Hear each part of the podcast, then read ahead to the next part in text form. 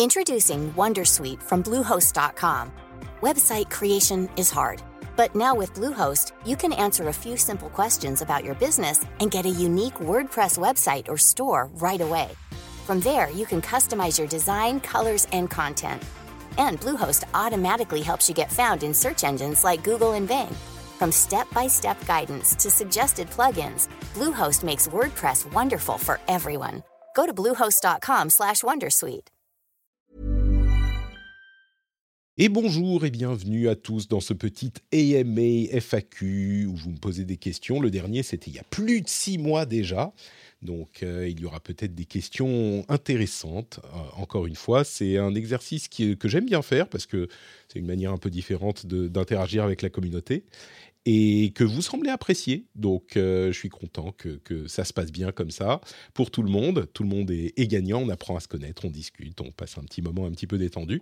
Et ça, c'est un épisode bonus euh, pour les flux des podcasts.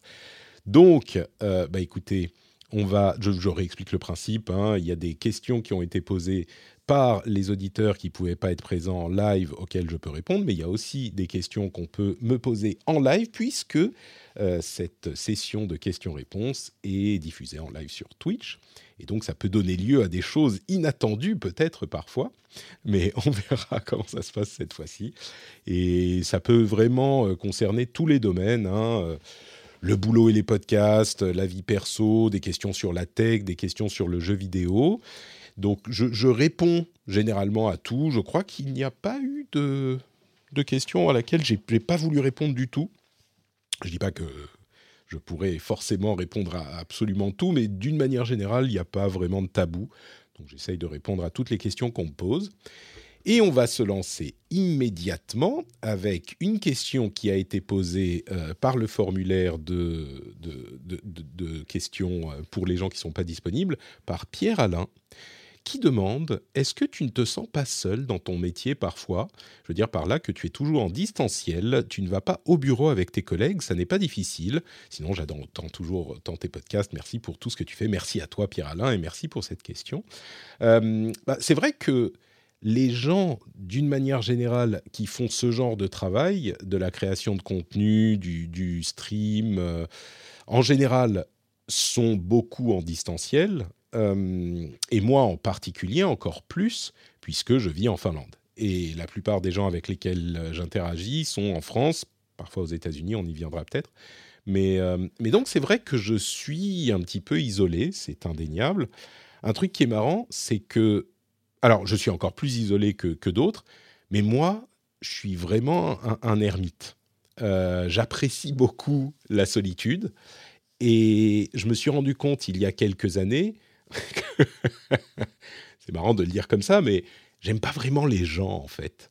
Je me suis rendu compte que si j'ai pas besoin d'interagir avec des gens, bah ça me va. Ou du moins, je peux interagir avec les gens euh, quand je le décide et quand je le veux.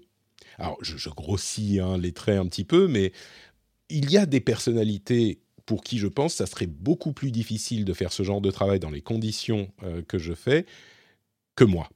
Ma personnalité est très bien adaptée à ce genre de, boulot et ce genre de conditions de travail. Je crois qu'on l'a vu pendant le confinement d'ailleurs. Il y a des gens qui le supportaient très très mal. euh, et il y a des gens qui le supportaient beaucoup mieux. Moi, je fais partie des gens pour qui, en plus, euh, étant donné qu'on vit à la campagne en Finlande, bah, le confinement, ça n'a pas changé grand-chose euh, à ma vie. Bon, il y a eu plein de choses qui ont, qui ont changé, bien sûr, mais dans le boulot comme ça, bon, j'étais déjà un petit peu confiné par défaut.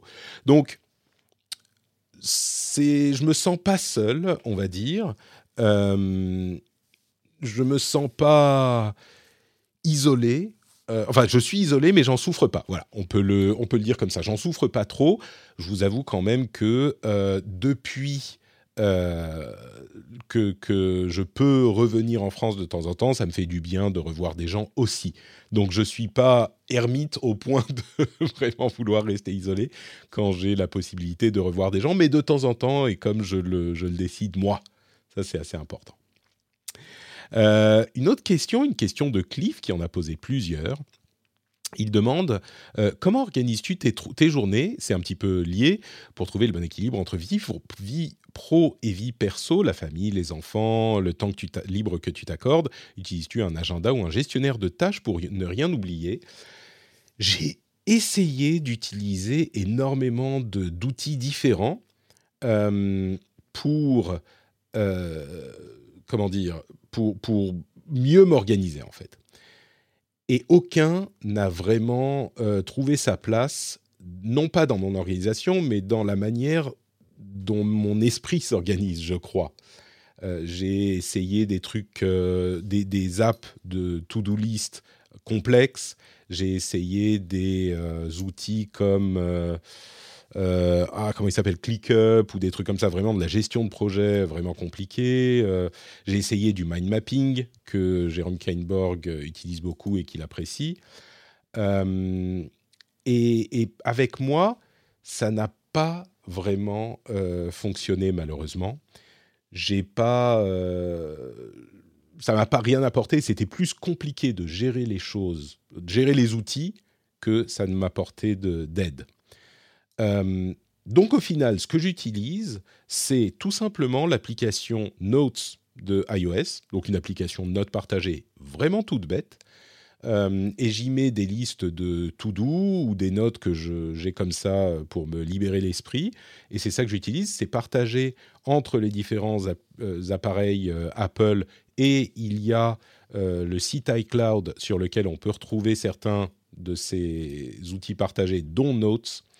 Euh, et même ma to-do est dans Notes, c'est-à-dire que j'utilise pas l'app to-do, j'utilise l'app euh, Notes pour faire mes listes de to-do et que je gère à la main. Donc, euh, vraiment, c'est les outils ultra méga simples qui, qui ont ma préférence parce que j'ai pas envie de m'emmerder à les, à les comment dire, à gérer les outils.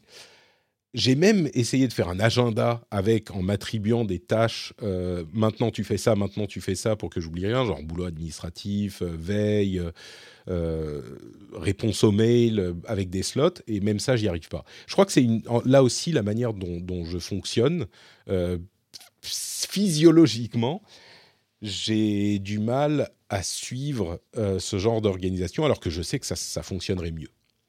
Donc, euh, ouais, voilà, il n'y a pas vraiment d'outils. Et pour répondre à la partie euh, vie perso, vie privée, euh, il y a le, En fait, il y a deux aspects.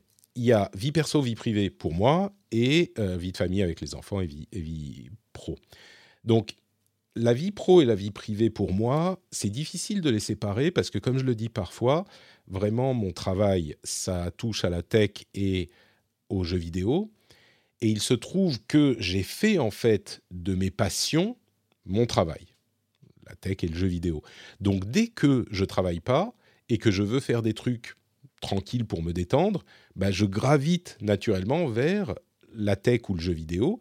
Et du coup, je pense mécaniquement à des trucs de boulot. Genre, ah merde, ça, ce sujet, il est intéressant, euh, il faudrait que J'en parle dans le prochain épisode. Euh, ah oui, il y a un autre outil que j'utilise, c'est euh, Reader, euh, Readwise, Reader de Readwise, readwise.io, R-E-A-D-W-I-S-E.io.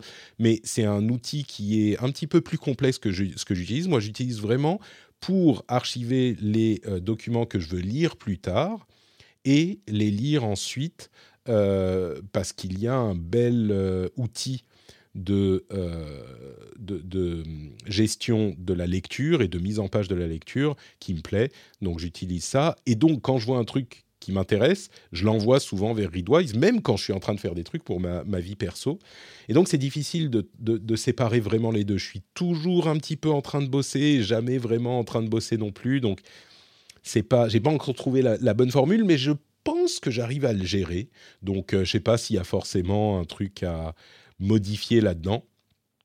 Euh, mais, mais oui, donc à ce niveau-là, j'arrive à gérer. Avec les enfants, c'est plus compliqué, d'autant plus qu'ils sont encore relativement jeunes. C'est-à-dire que, vous le savez, mon, fils est né en 2018. Euh, et on va dire, d'une manière générale, les trois premières années sont les plus chronophages, les plus difficiles à gérer. En plus, avec mon fils qui, était un peu particulier et qui est encore, euh, c'était vraiment compliqué. Je rappelle aux gens, euh, si vous voulez poser une question, utilisez bien le tag point d'exclamation Q. Je vois que beaucoup l'ont fait, mais il y a des gens avant au début qui l'ont pas utilisé. C'est plus pratique si on le fait comme ça. donc, avec les enfants, c'est compliqué. Et donc, c'est les trois premières années qui sont les plus compliquées. Donc, vous l'avez suivi hein, dans mes podcasts, je m'en plaignais tout le temps.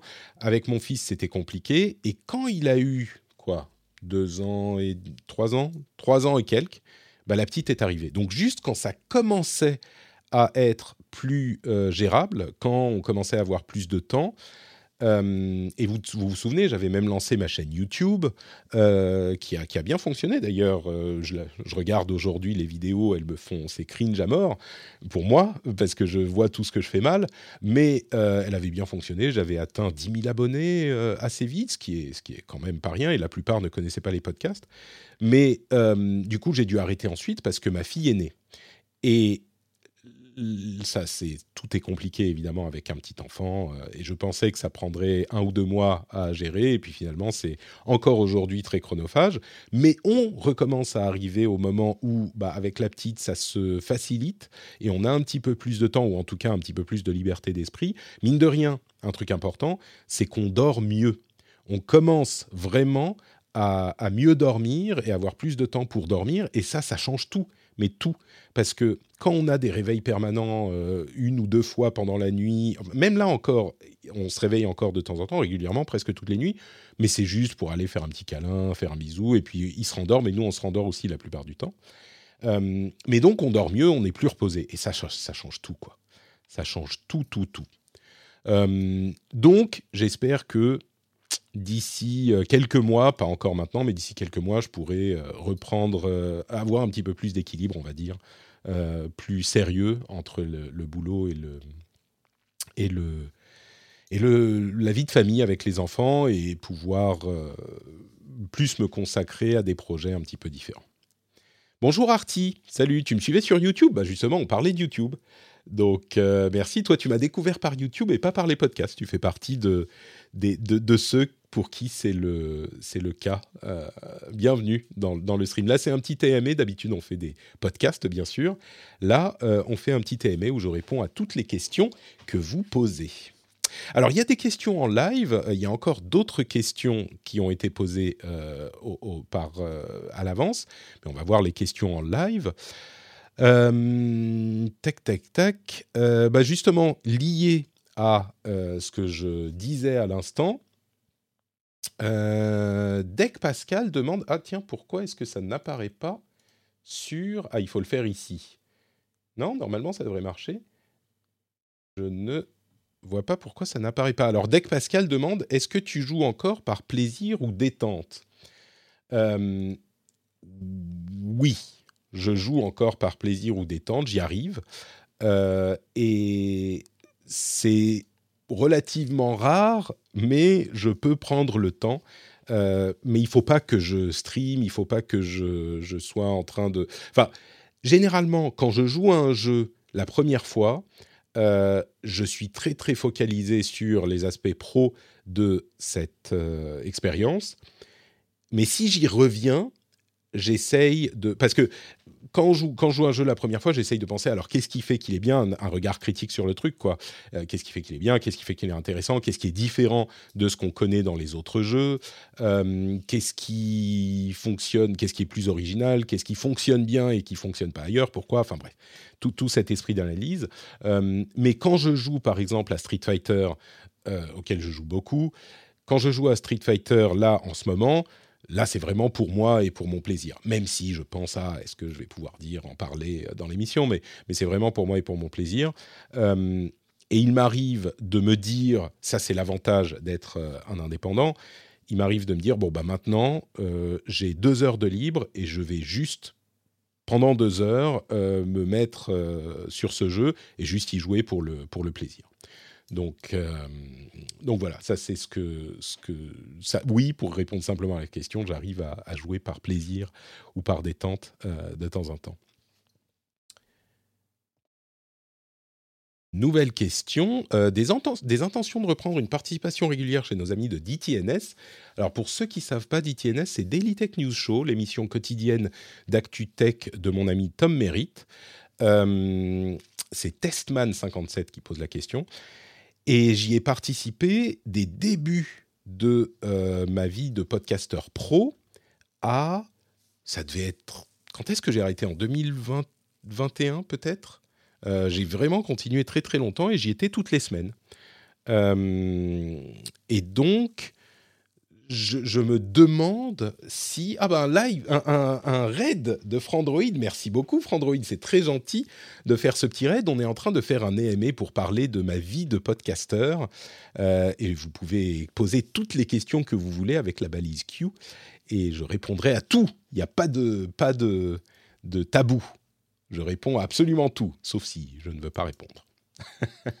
Donc on parle tech, gaming, vie de podcasteur, vie pro, vie perso, tout ça. Et donc, est-ce que je peux participer à d'autres émissions? Le problème de DTNS, c'est que c'est une émission euh, en anglophone qui, est enregistrée euh, aux horaires des États-Unis, et donc c'est assez tard. Et donc, on revient au problème du fait que j'ai des enfants et que je ne peux pas vraiment facilement faire du, travail à 10-11 heures du soir et me coucher tard, surtout euh, ces quelques dernières années quand ils étaient petits. Maintenant, on commence à arriver à la période où possiblement ça serait envisageable?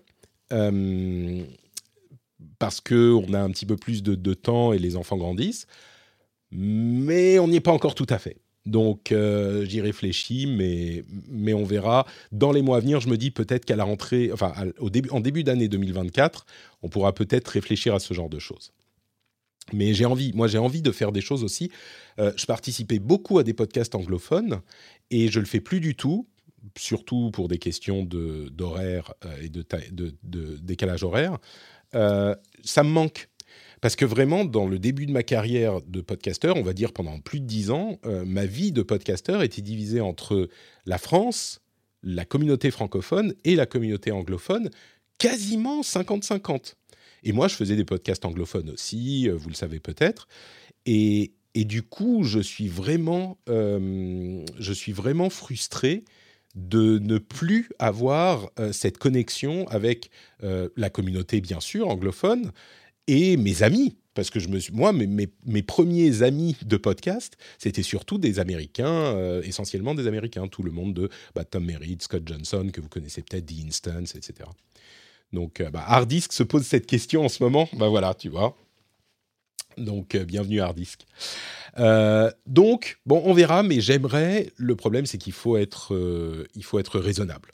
Il faut être raisonnable. Euh, et avec les enfants encore jeunes, c'était compliqué. J'espère que ça changera. Artie, pour poser ta question, c'est point d'exclamation Q et puis la question après, s'il te plaît.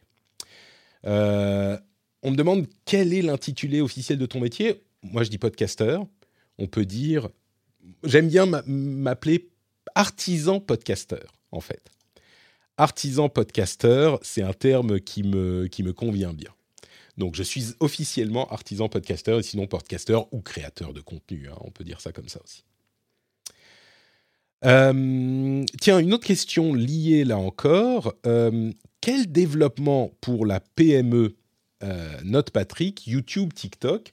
Alors, on parlait de YouTube à l'instant, c'est Dec Pascal qui pose cette question aussi. Merci Dec pour la question. Euh,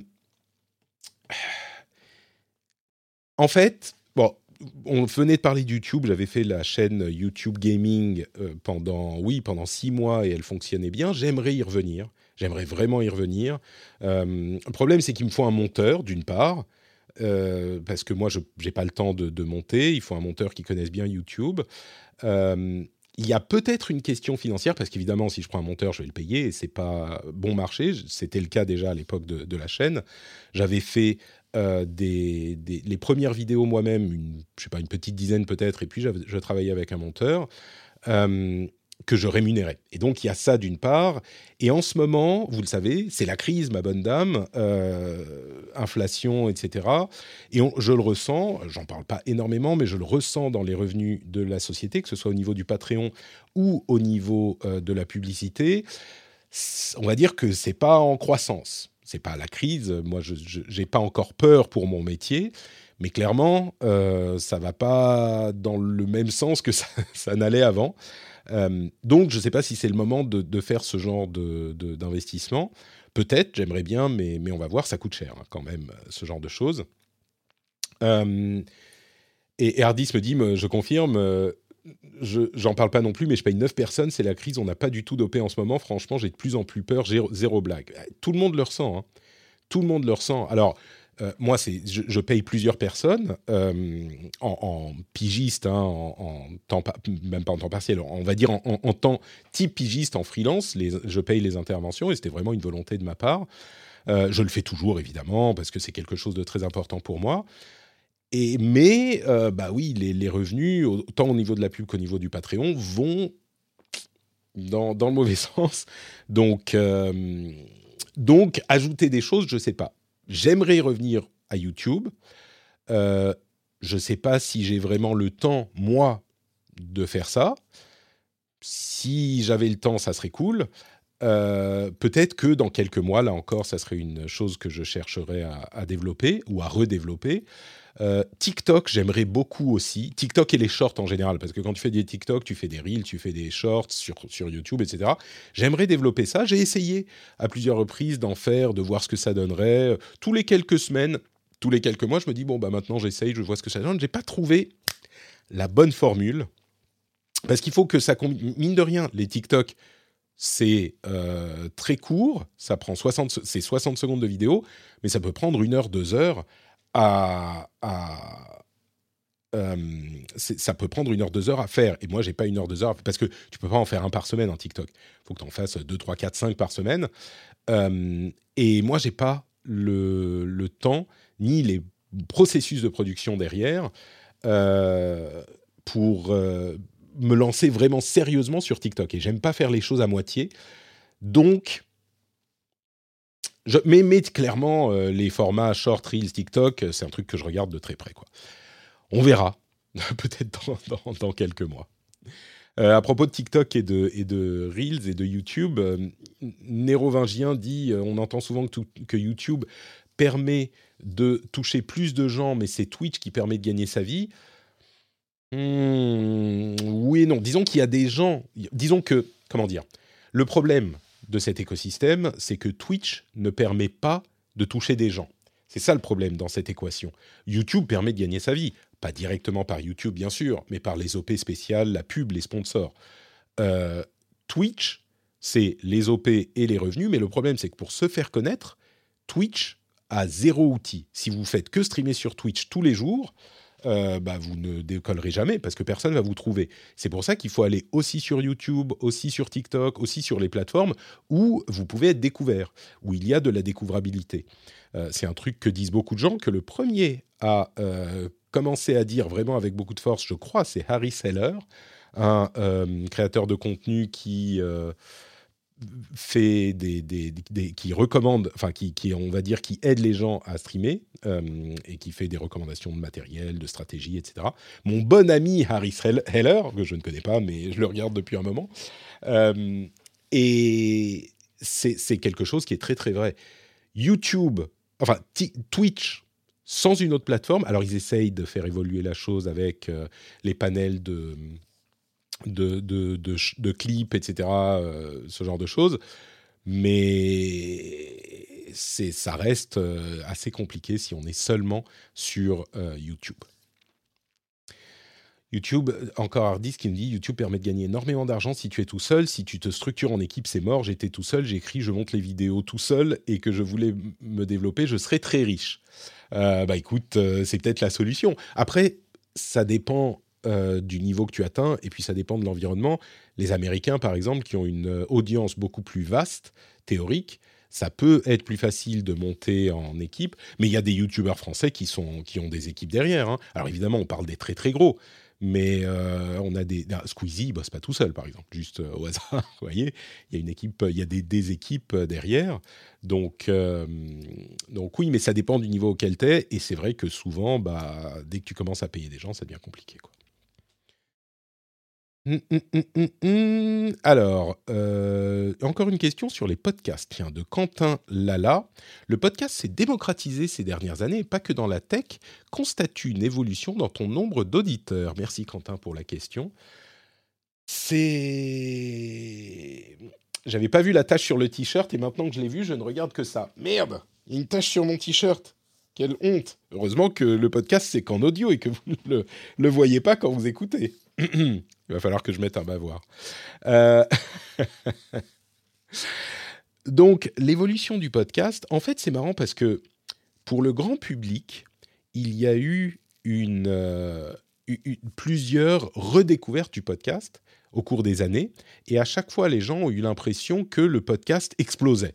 Genre en 2012 ou 2013, il y a eu ah, le retour du podcast après les débuts en 2007, 2008, 2009. En 2016, il y a eu ah ça y est le podcast avec le confinement, il y a eu ah ça y est c'est le podcast. Euh, en fait, le podcast, ça a toujours été pour moi en tout cas qui en fait depuis 2006, euh, ça a toujours été une progression constante, une progression constante, euh, régulière mais très faible c'est très différent de ce qu'on connaît dans le monde des, euh, des, des, technologies généralement.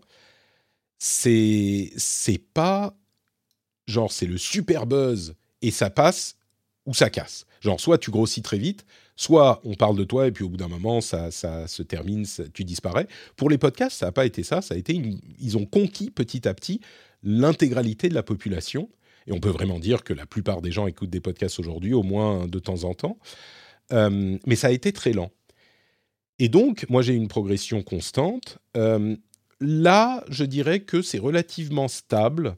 Euh, c'est relativement stable. Je vois pas une grosse évolution dans le nombre d'auditeurs depuis, on va dire, depuis le confinement, quoi, quelque chose comme ça.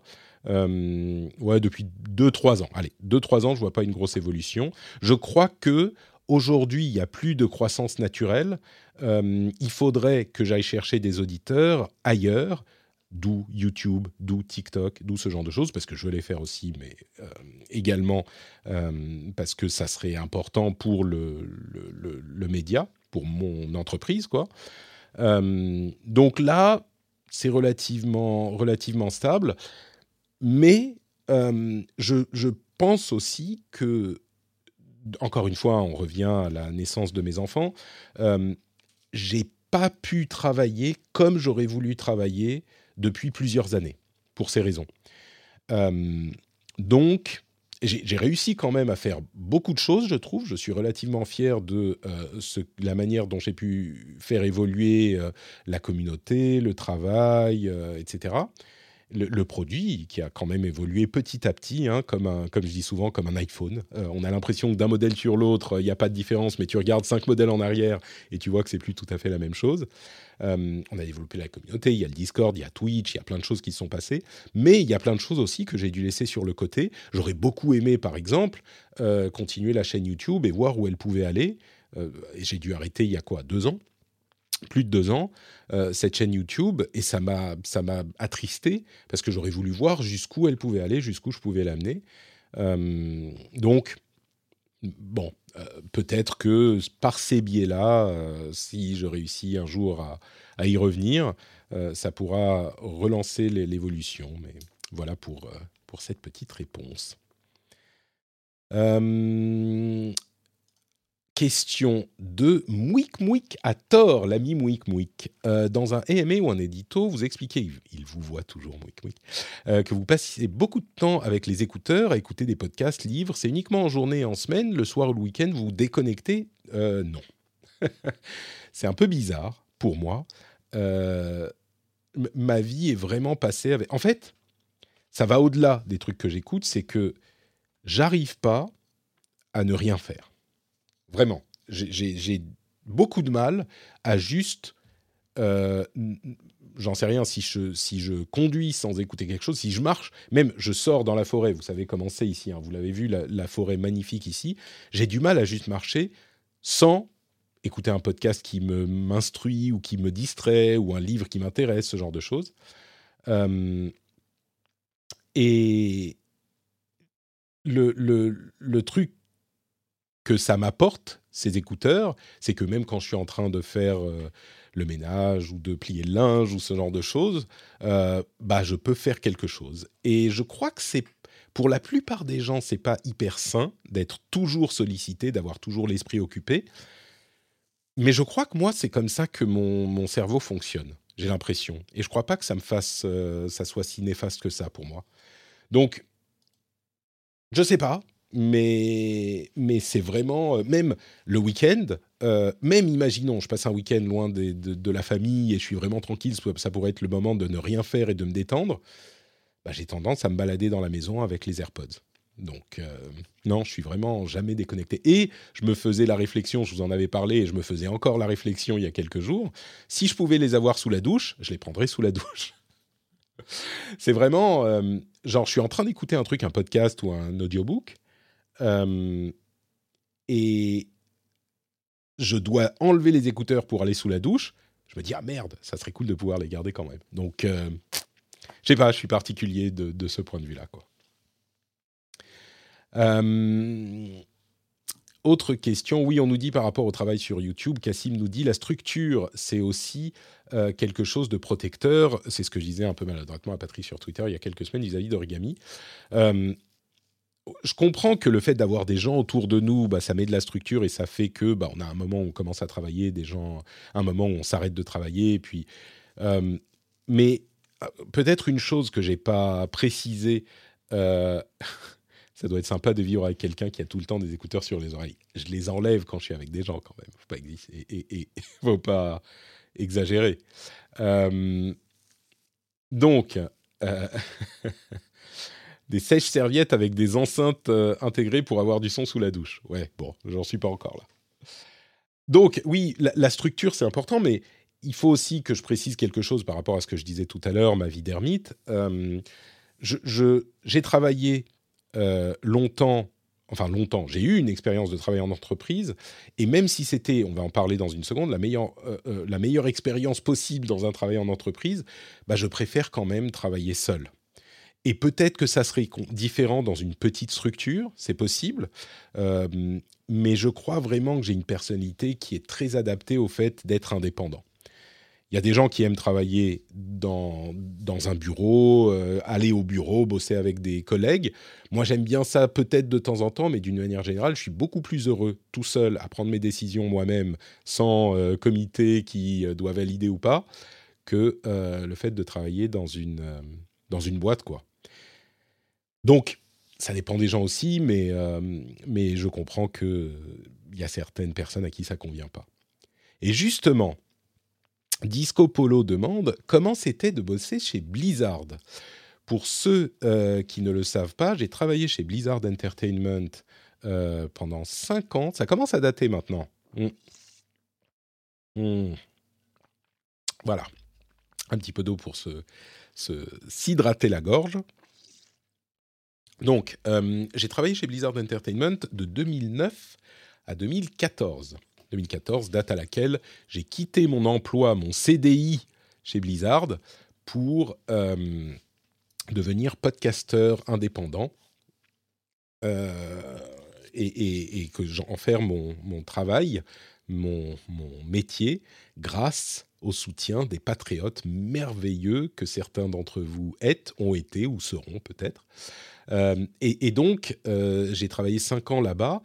Comment c'était Écoutez, c'était vraiment...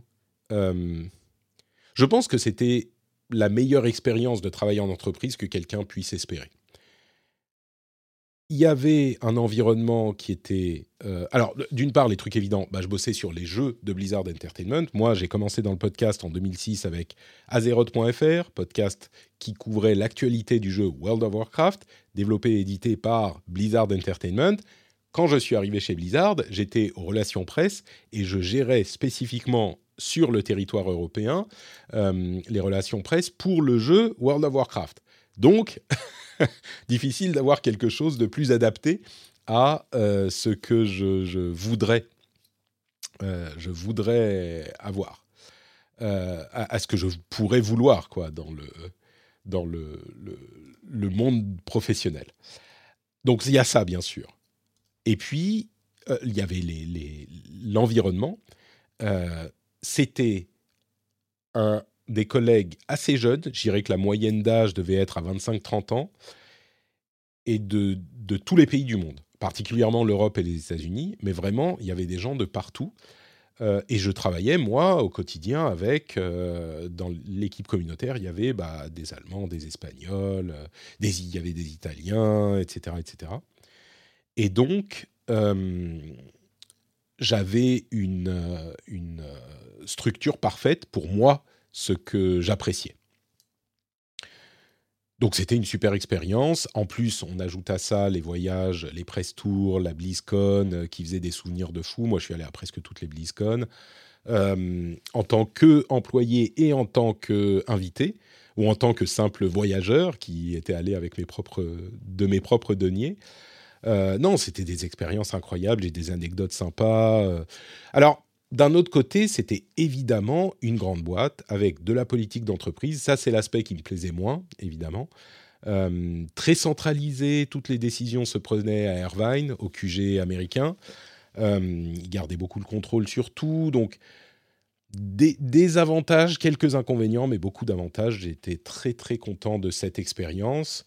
Euh, aujourd'hui, il n'y a plus vraiment de gens que je connais qui bossent chez Blizzard que ce soit mes collègues du quotidien ou euh, les développeurs que j'avais avec lesquels j'avais tissé des, relations, euh, il doit y avoir peut-être deux trois personnes qui bossent encore chez Blizzard aux US, euh, mais vraiment plus beaucoup.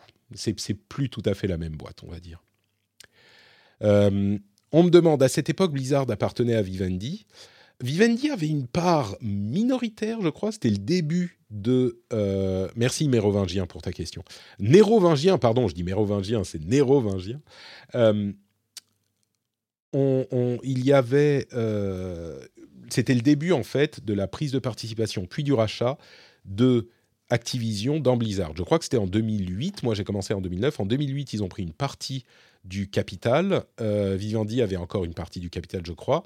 Et c'est en 2013, je crois, je ne sais plus, 2013, 2014, 2015, que euh, euh, Activision a racheté l'intégralité de Blizzard Entertainment. Donc il y avait déjà une euh, participation. L'influence était vraiment... Moi, je ne l'ai pas senti du tout quand j'y étais. Quand j'étais chez Blizzard, j'ai pas du tout senti l'influence d'Activision. Je crois qu'elle a vraiment commencé à, se faire sentir vers 2015 quand il y a eu ce rachat euh, complet.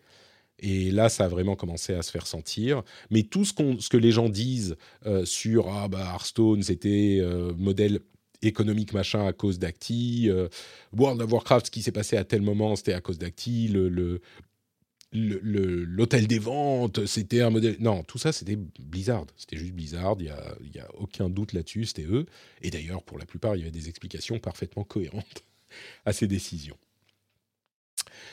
Euh, merci pour le follow, Juggernauts. Merci beaucoup.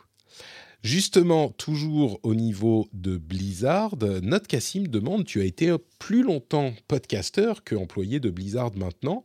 Alors, on arrive aux 10 ans, bientôt, pas encore tout à fait, mais on arrive aux 10 ans de mon. Euh, en 2024, septembre-octobre. J'ai quitté fin septembre, je crois. Fin septembre, début octobre, ou fin octobre, je ne sais plus. Vers octobre 2014. Euh, Blizzard et j'y suis resté 5 ans. Donc ça fait bien plus longtemps que je suis podcasteur puisque ça fait presque 10 ans. Le euh, Patreon a été lancé dans sa première forme début 2014 euh, et donc on arrive aux 10 ans du Patreon. Il y a des gens qui me soutiennent depuis 10 ans sur Patreon qui n'ont pas arrêté. Rendez-vous compte. On fera un petit truc spécial. Euh, et donc aux 10 ans de ma, de ma carrière de podcasteur, oui, donc ça fait, ça fait 10 ans. C'est fou. C'est assez fou. Merci pour le sub, Mouik Mouik, c'est très très gentil. Tu es à peu près parti quand FF14 de Rem Reborn est arrivé, tu as bien choisi, bon timing. Euh, merci beaucoup. Euh, merci beaucoup, Mouik Mouik, pour le, pour le sub. Euh, mais oui, donc c'est assez fou, et je vous avoue que moi, quand je, suis, quand je me suis lancé dans le Patreon, euh, je ne savais pas combien de temps ça allait durer, je ne savais pas si ça allait être stable, et ça a été étonnamment stable en fait.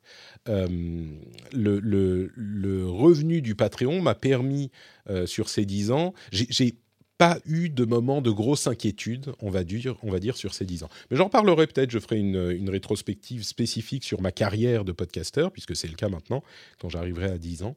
Mais oui, donc ça fait plus longtemps. C'est mon métier le plus long de ma vie professionnelle, en fait. Parce que j'ai beaucoup papillonné, j'ai fait plein de choses différentes. J'étais prof de français au Japon, j'ai travaillé dans le cinéma, j'ai fait PR euh, chez Blizzard. Et, j'ai fait de l'informatique avant, enfin j'ai fait plein de choses. Mais là, oui, c'est mon travail, euh, c'est mon travail le plus long, largement, largement. J'espère qu'on arrivera aux 10 ans euh, dans, dans un an, quoi. Euh, question de Arty Games concernant la Switch. On change un petit peu de domaine. Je reviendrai aux questions posées précédemment par avant. ah oui, un petit complément, pardon. Merci beaucoup, Milk. Euh, une question concernant la Switch de Arty Games. Prenant en compte les excellents chiffres et son succès auprès du public, penses-tu qu'elle représente une meilleure console pour les créateurs et concepteurs chez la meilleure console pour les créateurs et concepteurs chez Nintendo? Euh, C'est compliqué. Tu veux dire celle qui a le plus de succès? Euh, bah, Le plus de succès, ça serait la 3DS. pardon, la DS.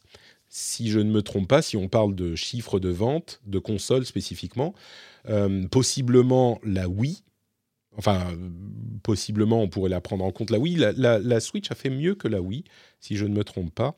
Attendez, on fait Best Selling Consoles Wikipédia, qui a une liste des euh, list of best-selling consoles sur Wikipédia. C'est bien ça. La DS est à 150 millions et la Switch est juste derrière à 129. Donc, en pratique, c'est pas le plus gros succès de Nintendo. Euh, je crois que c'est la synthèse de tout ce que sait faire Nintendo. C'est la première génération depuis très longtemps où ils ont leur mobile et leur euh, console de salon en une console, donc ils concentrent toute leur force sur une, même machine. Euh, et je crois que, comment dire, la DS, c'était un gros succès, c'est indéniable, c'était un phénomène de société. Je crois que la Switch pourrait potentiellement atteindre le niveau de la DS au niveau de, euh, du chiffre de, de, vente. De vente. Euh, c'est un peu tôt pour dire si c'est la meilleure console. Moi, je pense qu'il y aurait un argument sérieux à faire pour dire que c'est la meilleure console au niveau de, Nintendo, parce que tout ce qu'ils ont fait a été un succès. Et même si elle commence à tirer la langue matériellement, au niveau des performances, euh, ils peuvent aussi exprimer, je pense, leur créativité beaucoup mieux qu'avec les consoles précédentes, si on pense du point de vue du développeur. Euh, donc, des jeux comme euh, Mario Odyssey ou Zelda Breath of the Wild ou, Tears of the Kingdom, par exemple, hein, mais on pourrait aussi parler de Animal Crossing, de Splatoon, de Mario Kart qui se vend à des dizaines de millions d'exemplaires, enfin des succès incommensurables. Ouais, je pense qu'on pourrait. Pour moi, je crois que je dirais pour moi, c'est la meilleure console de Nintendo. C'est. C'est, oui, comme le dit Dec Pascal, c'est vaste comme question, mais si on l'interprète à sa guise, euh, moi, je pourrais dire que c'est le, plus gros succès de Nintendo, le, plus gros achievement de Nintendo. Je pense que euh, c'est la Switch. La, la, Nintendo 64 serait celle qui serait en concurrence, même si elle n'a pas fait les mêmes chiffres. Euh, il y a eu des jeux absolument fondateurs. La Nintendo 64 s'est vendue à seulement 33 millions d'exemplaires. Euh, mais, mais, mais il y a eu des jeux fondateurs sur Nintendo comme Ocarina of Time et Mario 64 qui ont posé les bases euh, du jeu en 3D. Donc on pourrait aussi dire que potentiellement, mais oh, encore que la Super Nintendo, il y avait Mario World et, Zelda 3, et sur la Super NES, il y avait Mario Bros et Zelda 1. Donc c'est difficile, mais euh, je crois qu'il y a un argument pour euh, dire que c'est la Switch. Donc, euh, bon, voilà pour les questions. N'hésitez pas à en poser d'autres si vous le souhaitez avec point d'exclamation Q et votre réponse. En attendant, on va revenir vers les questions posées plus tôt. Bonjour Patrick, toujours une question de Cliff. question un peu gnangnan et terre à terre. Es-tu heureux? Question intéressante, ça. Je l'espère sincèrement, bien entendu. Qu'est-ce qui te rend heureux? Ou qui pourrait te rendre heureux si tu ne l'es pas encore. Qu'est-ce qui te motive jour après jour à aller de l'avant? Quels sont, par exemple, euh, les objectifs, envies ou besoins qui font que chaque jour est un pas dans la bonne direction? As-tu mis en place des routines pour, avoir le bon, voir le bon côté des choses ou pour au contraire ne pas être assailli des mauvaises nouvelles que le quotidien peut nous apporter, crise climatique, violence, injustice, inégalité sociale, euh, migration, agression, etc. Alors, il y a plusieurs questions dans ta question, Cliff. Euh, je vais prendre la, première qui synthétise une partie des premières, en fait. Est-ce que je suis heureux? Euh, Je dirais assez clairement oui. J'ai, disons que j'ai du mal à imaginer comment on pourrait avoir plus de choses qui, qui rendraient quelqu'un heureux. M'explique. Euh, au niveau professionnel, je fais le métier dont je rêverais. C'est-à-dire que si je l'ai longtemps dit avant que ça ne puisse devenir un métier, euh, et quand c'est devenu mon métier, c'est, j'ai eu une, je suis tombé amoureux du podcast. C'est mon coup de foudre professionnel, comme on peut avoir un coup de foudre euh, personnel en, amour, coup de foudre amoureux. Avant que ça ne puisse être un métier, c'était ce que je décrivais comme mon métier idéal. Donc, clairement, niveau pro, je suis aux anges, même s'il y a toujours des choses à, voir à côté, hein, et on pourra en parler dans une seconde. Euh, niveau personnel, niveau amoureux, euh, je suis marié depuis dix ans maintenant à la femme de mes rêves. Euh, quand je l'ai rencontrée, c'était le coup de foudre personnel, enfin le coup de foudre immédiat. C'était incroyable, c'était comme dans les films. On s'est vu et tout de suite je me suis dit, oula, il y, y, a un truc là. Là, je, et c'était assez réciproque en plus. Et euh, donc j'ai essayé, elle était de passage à Paris, euh, je la connaissais presque pas moi. Et on est, bref, on a essayé de, se trouver, on s'est retrouvés. Euh, et on s'est très très vite, très très bien entendu. Et je savais au bout de, allez, deux, trois mois, je savais que j'allais lui demander de m'épouser. Donc c'était, c'est venu très très vite et j'ai attendu quoi, un an et demi peut-être, avant de lui demander, euh, de lui demander sa main. Elle a dit oui, bien sûr. On s'est, on s'est marié quelques temps plus tard. Euh, et, on, a, on, enfin, on est toujours hyper heureux. On est toujours, euh, comment dire, très amoureux. On est vraiment, c'est, là aussi, c'est la vie. C'est, la vie idéale, quoi, la vie dont rêve, dont, la vie dont je rêvais quand j'étais plus jeune de rencontrer euh, quelqu'un dont je tombe amoureux et que ça se passe bien. Et voilà. Euh, et comment vous vous êtes rencontrés? On, s'est rencontrés en fait. Euh, c'était. je vais vous raconter ma vie un petit peu là. Je vais vous raconter ma vie. J'avais un groupe d'amis à l'époque qui était un groupe d'expatriés qui était de passage en France, on va dire, et l'un d'entre eux était retourné en Angleterre, et il avait un ami qui venait, que moi je ne connaissais pas, qui venait en France pour euh, un week-end. Et il m'a envoyé un message et il m'a dit hey, J'ai mon pote euh, qui vient à Paris, il a nulle part où dormir. Moi, je vivais dans mon studio que vous connaissez. Euh, qui fait 20 mètres carrés et c'est une pièce. Hein. Et il m'a dit ah, est-ce que euh, mon pote pourrait venir euh, dormir chez toi pour le week-end euh, Ça serait super sympa et tout. C'est un type que je connais pas quoi. Et j'étais, j'avais plus 20 ans donc c'est pas le genre. Mais c'était un bon pote qui me l'a demandé et donc je me suis dit bon allez c'est pour lui. le type je le connais pas mais c'est pas grave. Donc il vient chez moi. je lui mets un matelas par terre euh, et il passe donc, euh, il sort, il va voir des potes et euh, il vient dormir chez moi le, soir. Et le dernier jour, il me dit hey, je vais voir des amis dans un bar, si tu veux venir avec moi, enfin, si tu veux nous rejoindre, on sera là, n'hésite pas. Je me suis dit, mais qu'est-ce que je vais aller m'emmerder, machin. J'étais déjà, j'ai jamais été trop bar, enfin, je me suis un petit peu forcé parfois, mais j'ai dit, bon, allez, ok, on y va très bien, je, vais, je vais y aller. Et il se trouve que dans ce bar-là était la femme qui est devenue ma femme, et qu'elle n'était là que parce qu'elle était elle aussi de passage pendant quelques mois à Paris, et qu'elle avait rencontré ce type qui dormait chez moi, qui était un vague pote d'il y a très longtemps, dont elle se souvenait non pas parce que c'était un pote qui, avait fait des voyages dans les pays euh, nordiques et dont elle se souvenait parce que le mec avait été avait tellement bu un jour et ils étaient euh, chez elle ou ils étaient rentrés chez elle parce qu'ils dormaient euh, là-bas et il avait tellement bu qu'il avait vomi dans son armoire sur ses pompes à elle et évidemment c'était dégueulasse mais elle s'en est souvenue ils sont restés potes sur Facebook lui, il avait passé quelques temps, quelques semaines euh, en Finlande. Et, euh, et c'est un peu How I Met Your Mother.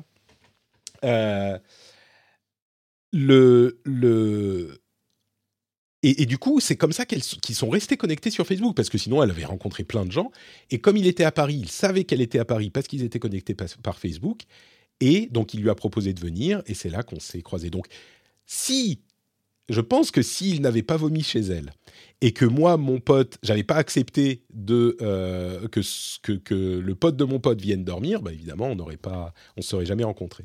On s'est rencontrés dans ce bar, euh, on s'est croisé, on a, été ensuite dans un autre bar, c'était à Belleville.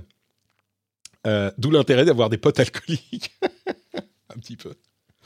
et c'était à Belleville. Et je me souviens que j'ai fait le, le, move de beau gosse euh, à Belleville.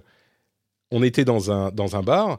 On, donc, on était dans un premier bar qui était juste un petit bar classique. Là, c'était un bar un petit peu plus. C'était la Bellevilloise, je crois. Bref, on était allé là-bas pour finir la soirée. Et euh, je me souviens, je suis allé euh, prendre des verres pour tout le monde. Et je, en me levant, je demande à ma femme, donc, euh, enfin ma future femme, euh, est-ce que tu veux boire quelque chose? Et je mets une main sur son épaule. Euh, j'avais bien vu qu'on était un petit peu, qu'elle me souriait, que machin. Je mets une main sur son épaule, genre pour signifier une petite, comment dire, tout de suite créer une, un rapprochement immédiat. Et, et elle s'en souvient encore, et moi je m'en souviens encore de ce move spécifique. C'était, c'était marrant. Et, et donc on s'est recroisé après. Moi, j'ai évidemment, je voulais, je, cherchais qu'une chose à faire. C'était pas le dernier jour en fait qu'on s'est rencontrés, c'était l'avant-dernier jour. Et donc le jour d'après, euh, moi j'ai dit au mec qui dormait chez moi, j'ai dit euh, bon, euh, si vous vous voyez, si vous croisez, tu me dis que je vienne et machin. Et on s'est effectivement croisés à côté du Louvre. Ils étaient allés visiter le Louvre. Et et, ouais, comme quoi, toi qui aimes pas les gens, cette fois-ci, ça a bien été, tu m'étonnes. Euh, et on s'est retrouvé à côté du Louvre, et là, c'était ah, mais on pourrait se revoir pour je sais pas quoi, genre la petite danse qu'on fait. Ah, mais euh, on pourrait se croiser pour faire machin. Ouais, ok, pas de problème, file-moi ton numéro. Bon. Et donc, c'est comme ça que ça. Tu, lâches ton 06, machin. C'est comme ça que ça s'est passé. Donc, très heureux en amour, très heureux en travail. Euh, et j'ai des enfants qui sont pour tout ce que je m'en plains, et il y a de quoi s'en plaindre, mais bon, qui sont quand même, euh, qui sont quand même merveilleux, donc euh, qui sont adorables, qui sont tout ce qu'on veut. Et donc, euh, oui, pour revenir à la question de base, est-ce que tu es heureux? Oui. Je, c'est, plus que oui, c'est que je ne sais pas comment je pourrais faire pour ne pas être. Enfin, après, on peut. La, dépression est un vrai problème, une vraie maladie qui peut arriver à, à tout le monde, mais euh, j'ai des moments de fatigue, j'ai des moments de, de, oui, ou ça, ça, de mou, quoi. Mais d'une manière générale, oui, je suis, je suis heureux. Et euh, grâce également à vous, l'autre aspect de la vie professionnelle, parce qu'on peut aimer ce qu'on fait, mais que ça soit compliqué, c'est que euh, professionnellement, non seulement j'aime ce que je fais, mais en plus financièrement, je réussis à, euh, à, pourvoir aux besoins de ma famille, de mes enfants, de moi. Donc euh, ça, c'est un autre aspect important de, de cette chose-là, c'est que professionnellement, non seulement je fais ce que je veux, mais en plus, financièrement, c'est réaliste et c'est faisable. Donc Ouais, tout ça, tout ça est très important. Euh, question cruciale, est-ce que quelqu'un a résolu une énigme de la, de la lampe qui bloque la porte derrière Patrick? Vous allez voir. Un truc incroyable. Regardez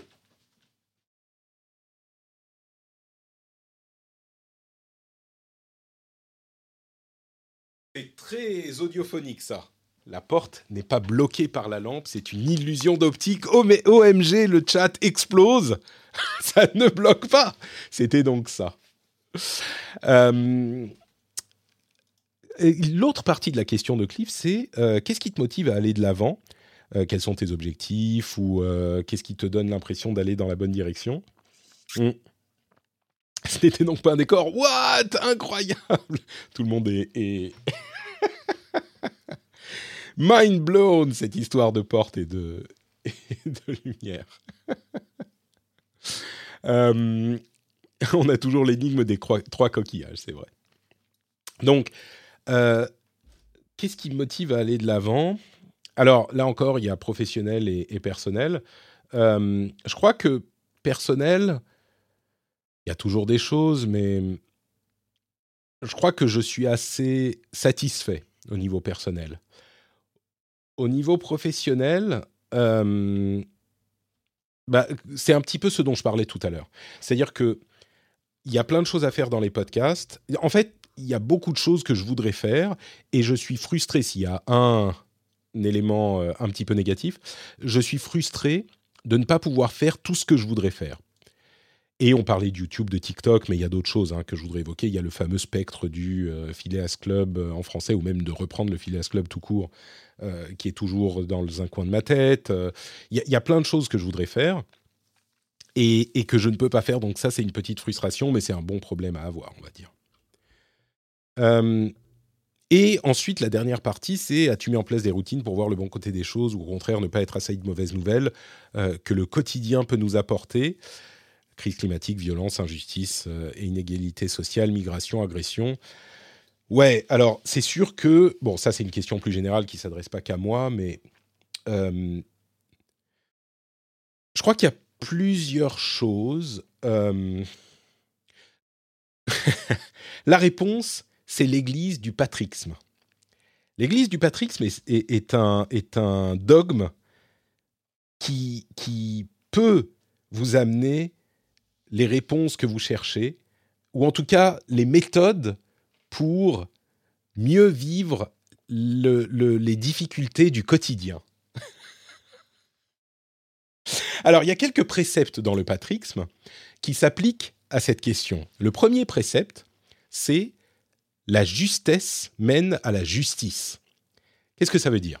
Ça veut dire que il faut essayer de bien comprendre la réalité des situations pour pouvoir les juger euh, correctement. Il y a dans notre monde aujourd'hui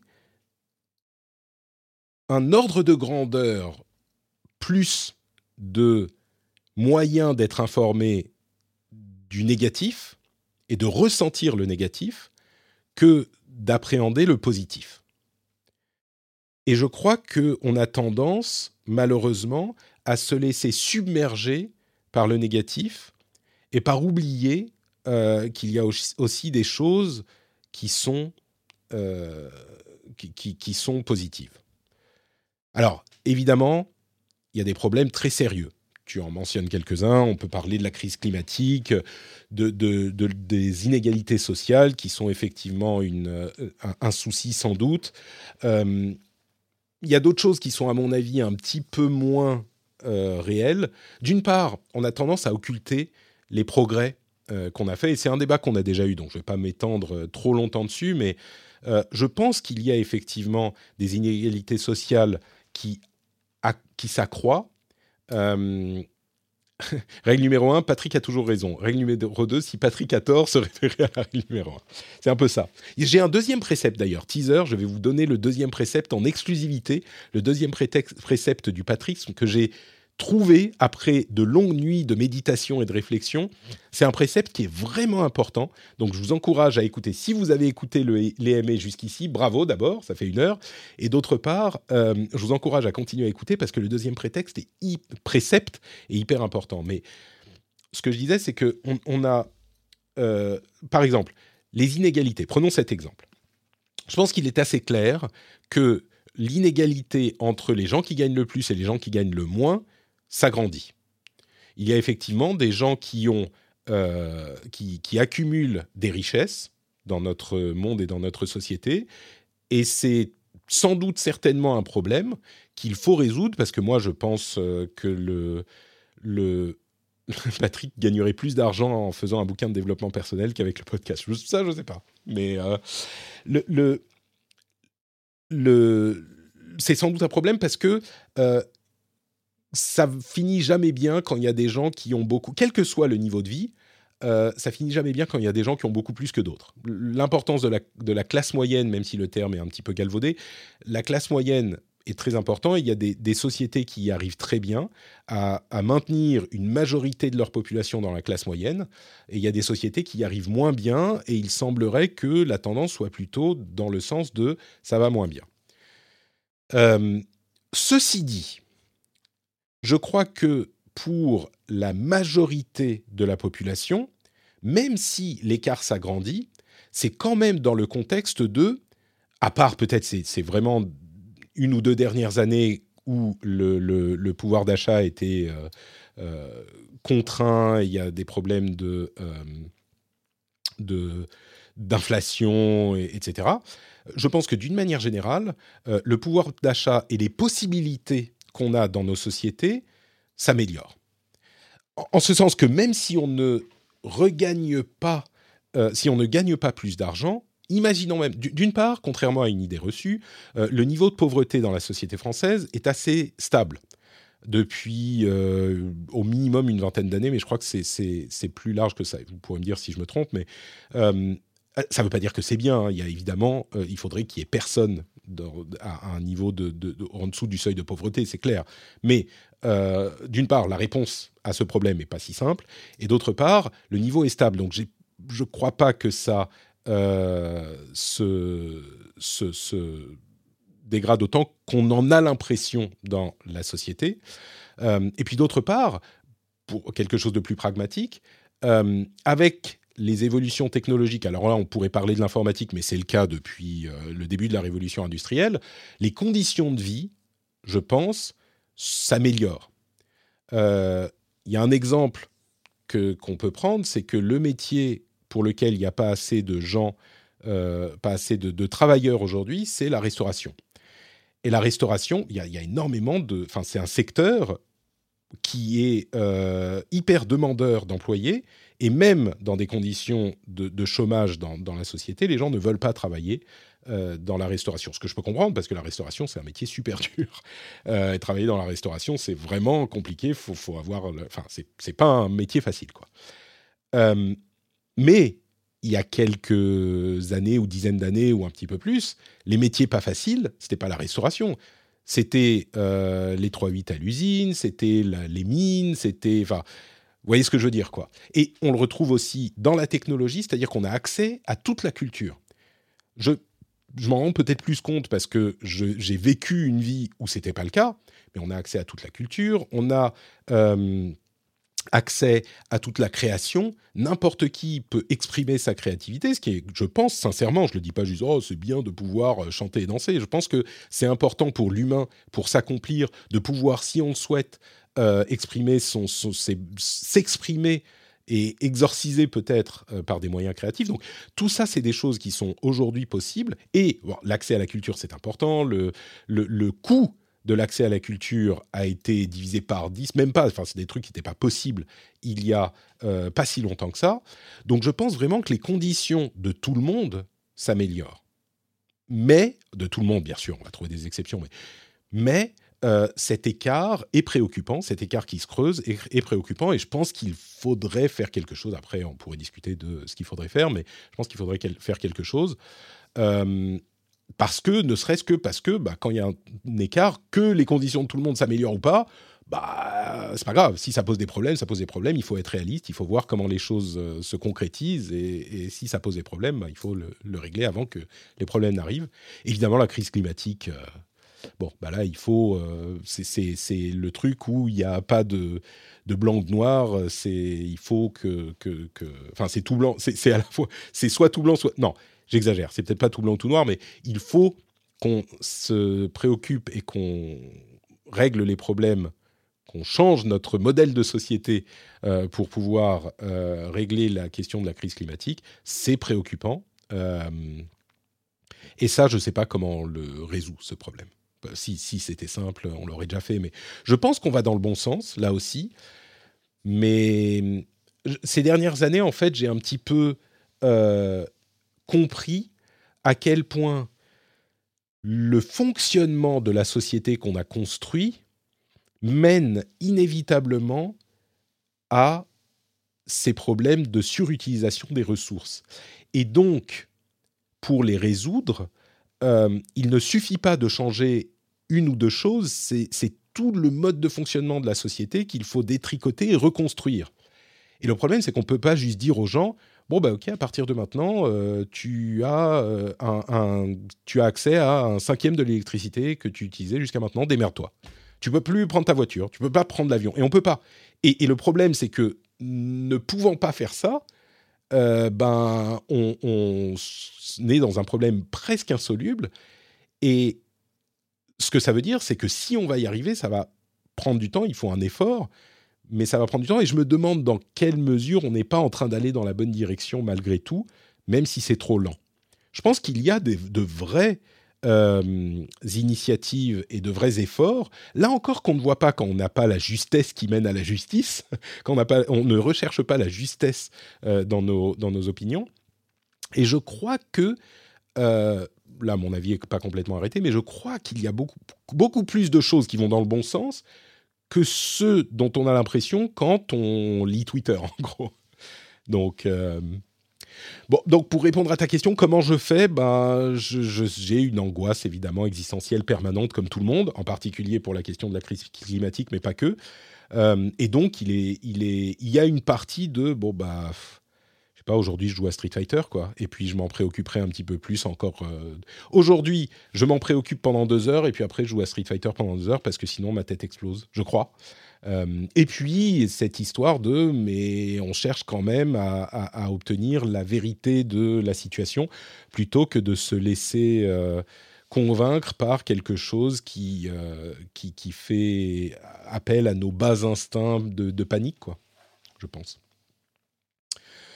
Donc, euh, bon, après, on me parle l'accès aux soins est dégradé. Euh, la vie, ouais, Alexia me dit la vie, les conditions de vie s'améliorent, je partage cette opinion, mais l'accès aux soins est dégradé.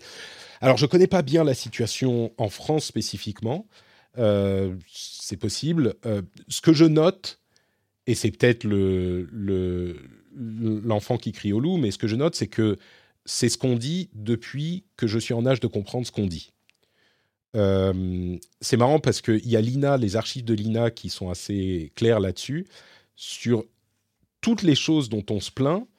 Euh, on s'en depuis toujours. Donc c'est difficile de savoir quand c'est pour de vrai et quand c'est juste l'habitude de se plaindre. Et quand je dis on, ça veut dire qui s'en plaint Est-ce que c'est euh, juste qu'on a trouvé des gens qui s'en plaignaient et qu'on entend aujourd'hui, mais en réalité euh, c'est le problème, c'est un problème plus concret? Enfin, ça c'est difficile et j'ai pas vraiment le temps de, de me plonger là-dedans, mais euh, bon, voilà.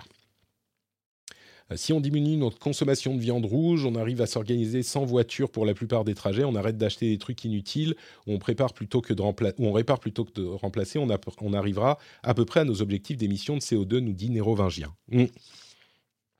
Alors, je ne sais pas qui, euh, quelle autorité a Nérovingien sur le sujet, mais je suis un petit peu sur cette ligne. Euh, j'espère que c'est possible. et je crois même que c'est possible avec cette comment dire? Quand on regarde au quotidien, on a l'impression que rien ne change. Quand on regarde 5 ou 10 ans en arrière, on se rend compte à quel point les choses changent. Et je crois que le mouvement vraiment du changement de certaines choses a commencé il n'y a pas si longtemps et qu'on verra les résultats dans pas si longtemps. Je me dis que dans 5 ans, par exemple, on sera surpris de voir à quel point euh, on, répare plutôt qu'on remplace ou on remplace moins ou ce genre de choses. Mais il n'empêche, vous savez, je vis comme un ermite en Finlande. Euh, et ici, je consomme relativement peu. Déjà, je mange très peu de viande rouge, quasiment pas. Euh, malheureusement, à la campagne, la voiture, c'est indispensable. Euh, donc, euh, mais j'aimerais avoir une voiture électrique, mais c'est pas vraiment possible. pour tout un tas de raisons. vous savez, je suis un. C'est marrant parce que je vois des gens qui ont des voitures électriques. Je regarde le prix que ça coûte et je me demande comment ils ont fait pour, se, pour payer une telle somme. à vrai dire, même une voiture normale. mais bon, bref. Euh, parce que nous, nous on, a, on a deux voitures, vie typique à la campagne. Euh, toutes les deux ont plus de 15 ans. presque. Non, il y en a une qui a plus de 10 ans, une qui a plus de 15 ans, euh, qui fonctionne, fonctionne très bien d'ailleurs. Mais, euh, mais, mais à chaque fois que je reviens en France, je suis estomaqué par la quantité de choses que les gens achètent. Vraiment, hein. vraiment. Moi, je, je, je, je suis choqué et outré, je suis choutré, choutré, messieurs, dames, par euh, la quantité de choses que les gens achètent. Des vêtements. On n'a pas besoin d'acheter autant de vêtements, quoi. Euh, alors peut-être que les gens, vous, regarderiez ici, j'ai 1000 objets tech, et peut-être que c'est un, péché aussi grave, ou peut-être plus, mais la quantité de choses qu'on achète que ce soit, je ne sais pas si c'est juste dans les villes ou en France ou que c'est comme ça en Finlande aussi à Helsinki, ou, mais la quantité de choses que les gens achètent qui vient s'entasser dans les armoires ou qui qu'on jette au bout d'un an parce qu'on les veut plus ou, même qui s'entassent et au bout de cinq ans ou dix ans on les jette et on les a portés deux fois ou je suis euh, vraiment je, je comprends pas quoi. Surtout dans le contexte où on explique depuis maintenant un bon moment que faut arrêter de je pense qu'il serait difficile de réduire euh, sérieusement le niveau de consommation, mais le, niveau de consommation normal sera difficile à réduire, mais le niveau de consommation... Alors, qu'est-ce que c'est que la consommation excessive? Je ne sais pas, mais j'ai vraiment l'impression qu'il y a une consommation excessive euh, dans, dans, dans, le monde, quoi. Et... Captain Obvious. Mais non, enfin, ce que je veux dire, c'est que ça me surprend et que quand je suis sorti de cet environnement et que j'y reviens, je suis vraiment. Euh, je, je facepalm, quoi. Bon, bref. Je donne tous mes vêtements à Emmaüs, très bien, oui, bah, nous aussi, on donne beaucoup à Emmaüs, évidemment. Mais euh, mais il y a des gens qui vivent leur accomplissement personnel par l'achat, j'ai l'impression. Ou pas, l'accomplissement, mais genre, euh, on se fait plaisir euh, en achetant quelque chose. Et je peux le comprendre, moi, parfois, euh, je me dis, allez, je vais me payer ça, ça me... et je me sens bien moi-même, je veux dire, je suis... Bref, un autre, le deuxième précepte du patrixme. Je vous l'avais promis, le voilà. Le deuxième prétexte du patrixme, précepte du patrixme. écoutez bien, il faut, c'est quoi C'est huit pieds? Parce que le premier, c'est la justice. Non, la justesse mène à la justice, c'est huit. Les jugements sont gradués. Les jugements sont gradués. C'est hyper important, je crois, et je vais essayer, moi, de faire ce travail sur moi-même beaucoup plus que je ne l'ai fait jusqu'à maintenant. Qu'est-ce que ça veut dire les jugements sont gradués? Ça veut dire que quand on voit quelque chose qui nous paraît hyper positif peut-être, mais surtout hyper négatif, on s'efforce de graduer notre énervement, notre frustration, notre jugement de la chose, de le graduer sur une note de 1 à 10 par exemple. 1, c'est il y a, un moustique euh, qui, qui m'emmerde. 10, c'est je sais pas, l'apocalypse nucléaire.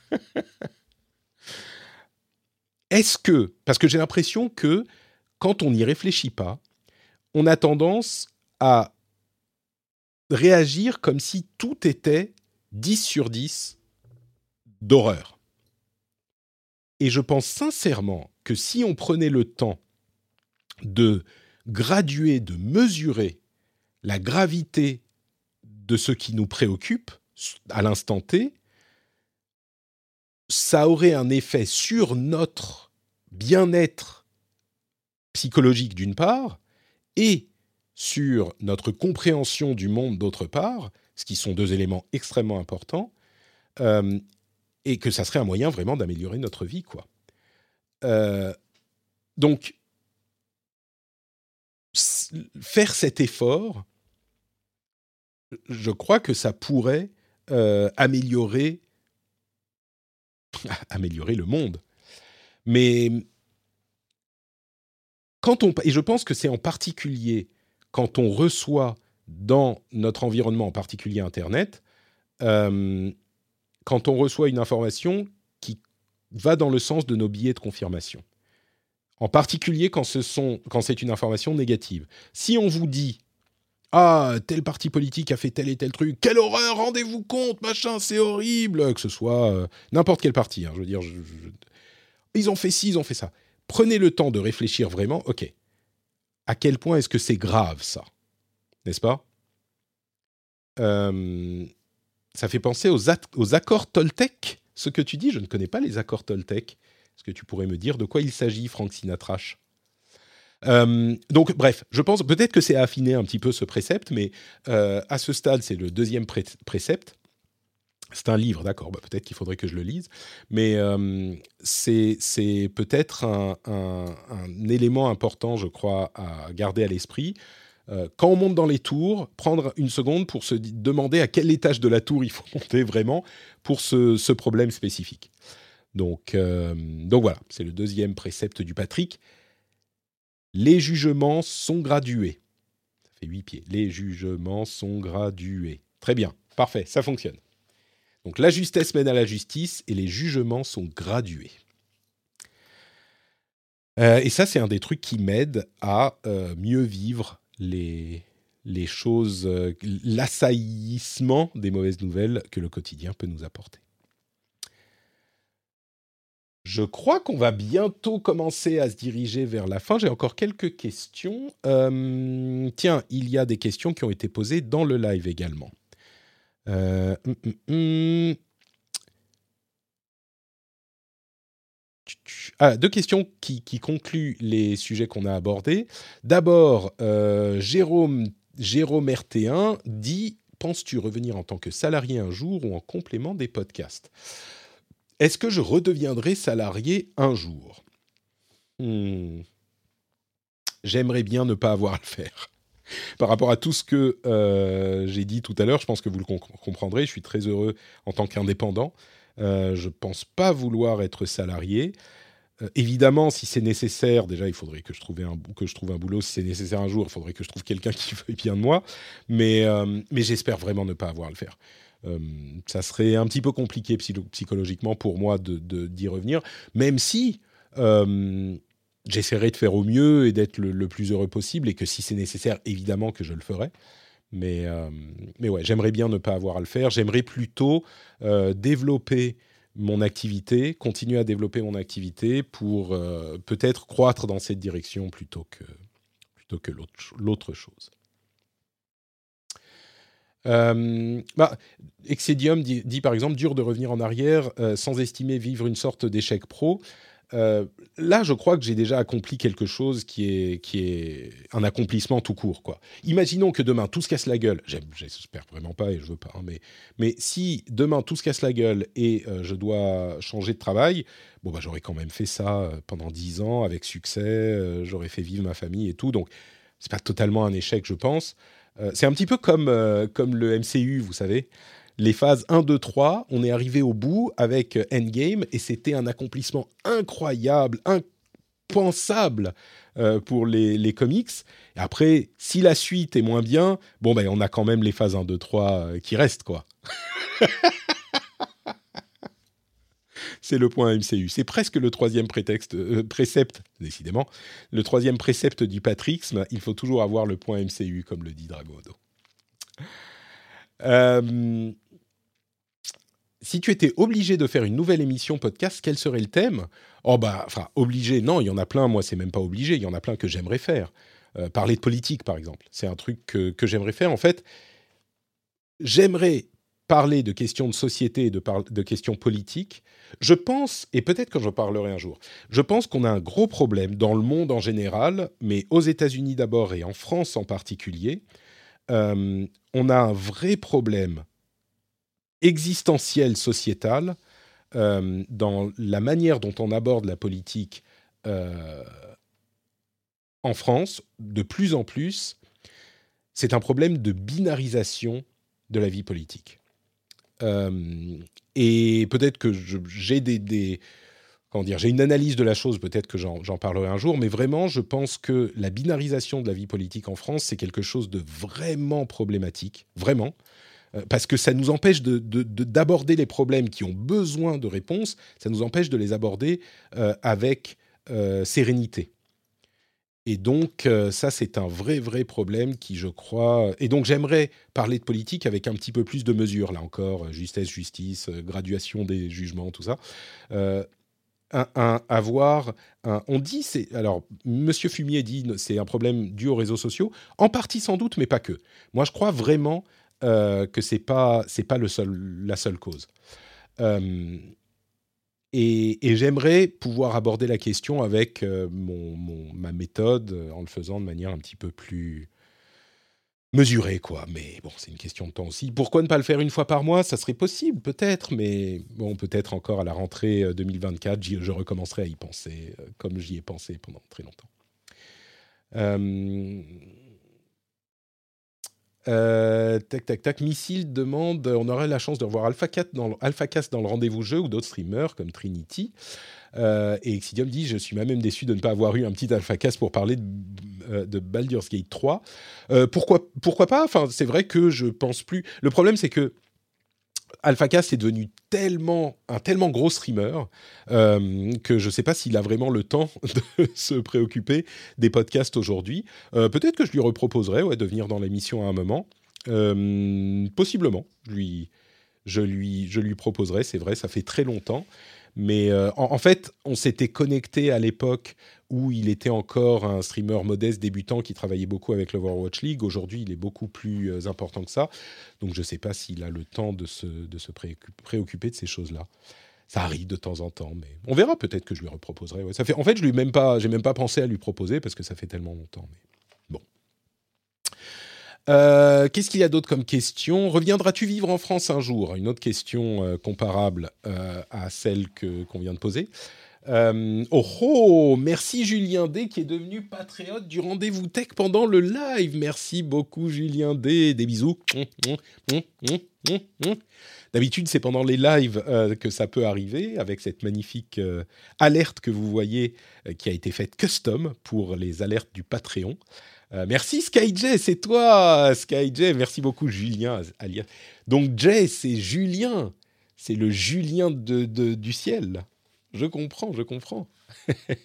Merci Sky, j'apprécie. Oui, d'habitude c'est pendant les lives, pendant les enregistrements de podcasts, euh, et donc j'évite de les interrompre. Mais là, j'ai l'occasion. C'est après deux ans à écouter mon contenu, c'est le moins du monde. Merci beaucoup, deux ans d'écoute, c'est très très cool. Merci beaucoup, euh, Julien. Euh, donc, est-ce que je reviendrai en France un jour? Peut-être, je sais pas. Euh, je sais pas. Une, chose que je me dis, là, là encore, je vous parle de ma vie personnelle, euh, autant pour la petite enfance, la crèche en Finlande, c'est-à-dire jusqu'à 6 ans, en fait, il n'y a pas de maternelle en, Finlande, euh, c'est la crèche, entre guillemets, avec petite et grande section, jusqu'à l'école.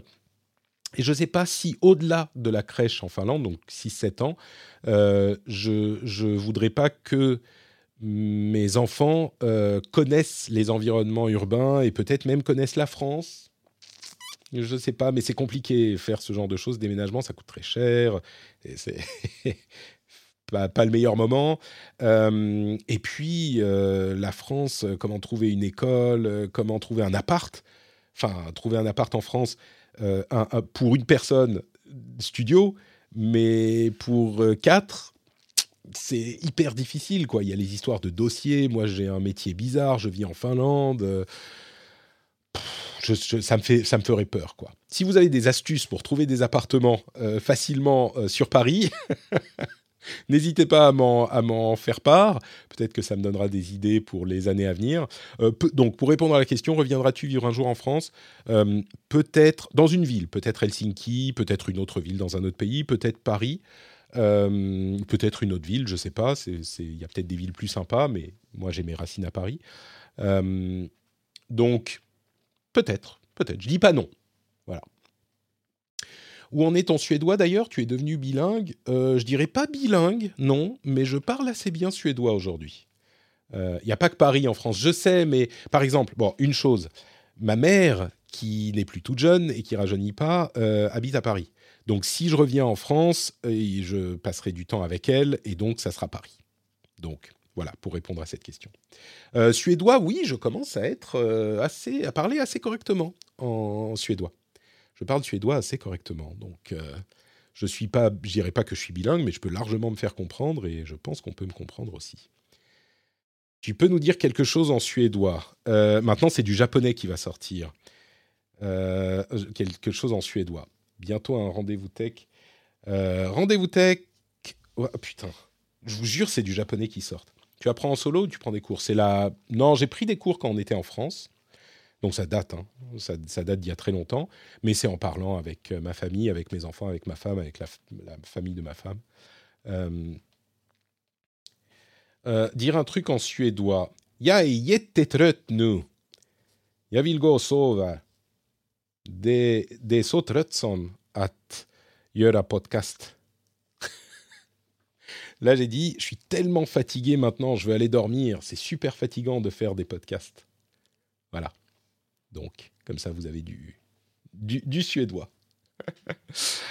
Euh, tiens, une question quand même qui, qui devait arriver. Euh, qu'est-ce qui te ferait quitter X? Quelle, quelle, alternative? demande Deck Pascal euh, Tu maîtrises que Gomoron. Humodu. C'est marrant parce que je vais, arriver à ta question, Deck Pascal. C'est marrant parce que le suédois de de Finlande est très différent du suédois de Suède, qui est beaucoup plus maniéré, je dirais. Et du coup, quand j'entends des Suédois parler suédois, c'est hyper bizarre, ça me fait marrer, ça a l'air ridicule. Et je me demande si, je sais pas, les Belges ou les Canadiens ont pas la même impression en entendant les euh, Français de France parler français. Encore que les, Belges et les Canadiens connaissent le français euh, métropolitain. Donc peut-être que c'est pas le même effet, mais euh, c'est moi en tout cas quand j'entends du suédois de Suède, je peux vous dire que ça me fait marrer et c'est assez ridicule. Qu'est-ce que tu penses du support Twitch pour les podcasts au final? Demande l'abeille cool. Euh, bah, je sais pas, il n'y a pas vraiment de support, c'est juste une plateforme de streaming. Si tu peux préciser ta question, il y a une catégorie podcast, mais au-delà de ça, il n'y a pas vraiment de support, quoi. Donc, dès que Pascal demandait qu'est-ce qui te ferait quitter X, euh, quelle alternative bah, Ce qui me ferait quitter X, ce serait peut-être une alternative, parce que je pense qu'il n'y en a pas vraiment aujourd'hui. Peut-être Threads, le jour où ça sera disponible en Europe. Euh, j'y passerai un petit peu plus de temps, peut-être. Mastodon, je poste sur Mastodon, mais j'ai très peu d'interactions. Donc, euh, voilà, je suis sur Blue Sky aussi, et je poste dessus, et j'ai encore moins d'interactions.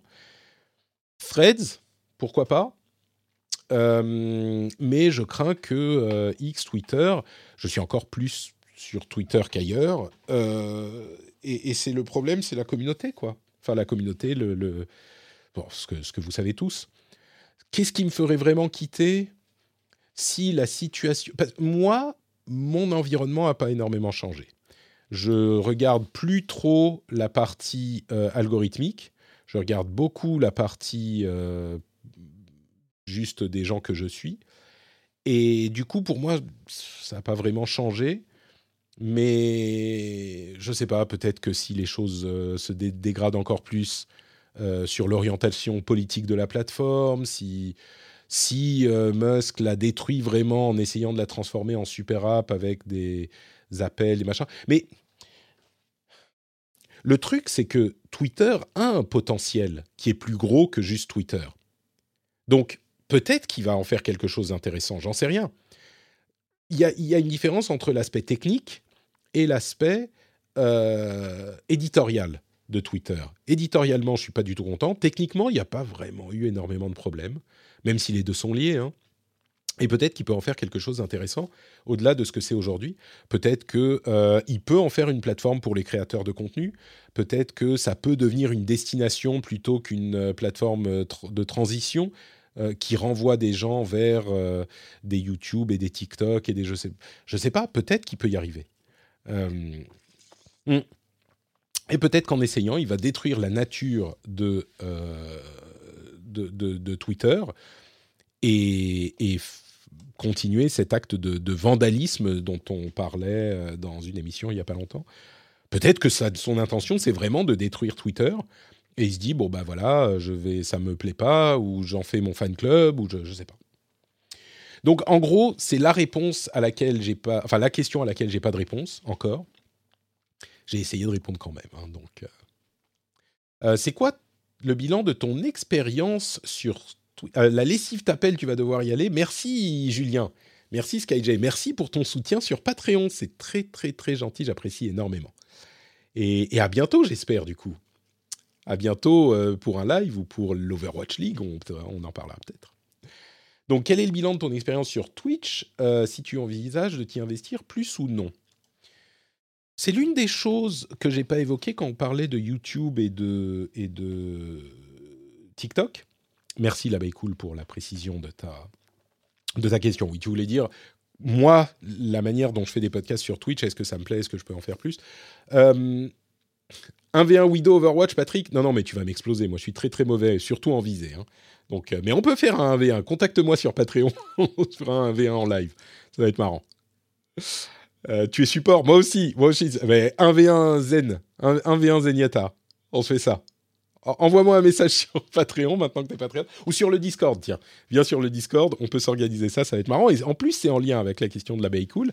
Parce que j'aimerais faire plus de choses sur Twitch, comme j'aimerais faire plus de, choses sur, euh, sur YouTube et sur TikTok. J'aimerais streamer un petit peu plus sur Twitch. Euh, 1v1, t'es chaud sur Zen? Ok, on en reparle. Euh, Wildcat, I can speak with English with you for a bit. I can speak English with you for a bit. There you go. I just did. Euh, donc, oui, j'aimerais faire plus de choses sur, euh, sur Twitch. Uh, et go ahead, ask away. We'll see if I can answer. if it's about me, I don't, you know, I'm not some tech support. Like, if you know me and you have a question about me or about what I do, please ask a question. But il y a quelqu'un qui est venu en anglais sur le chat. J'aimerais faire des choses en plus sur Twitch. Le truc, c'est que mon audience est vraiment construite sur le podcast. Alors, c'est une audience qui est modeste, mais qui est en, en croissance sur Twitch. Je crois qu'on était genre. Euh,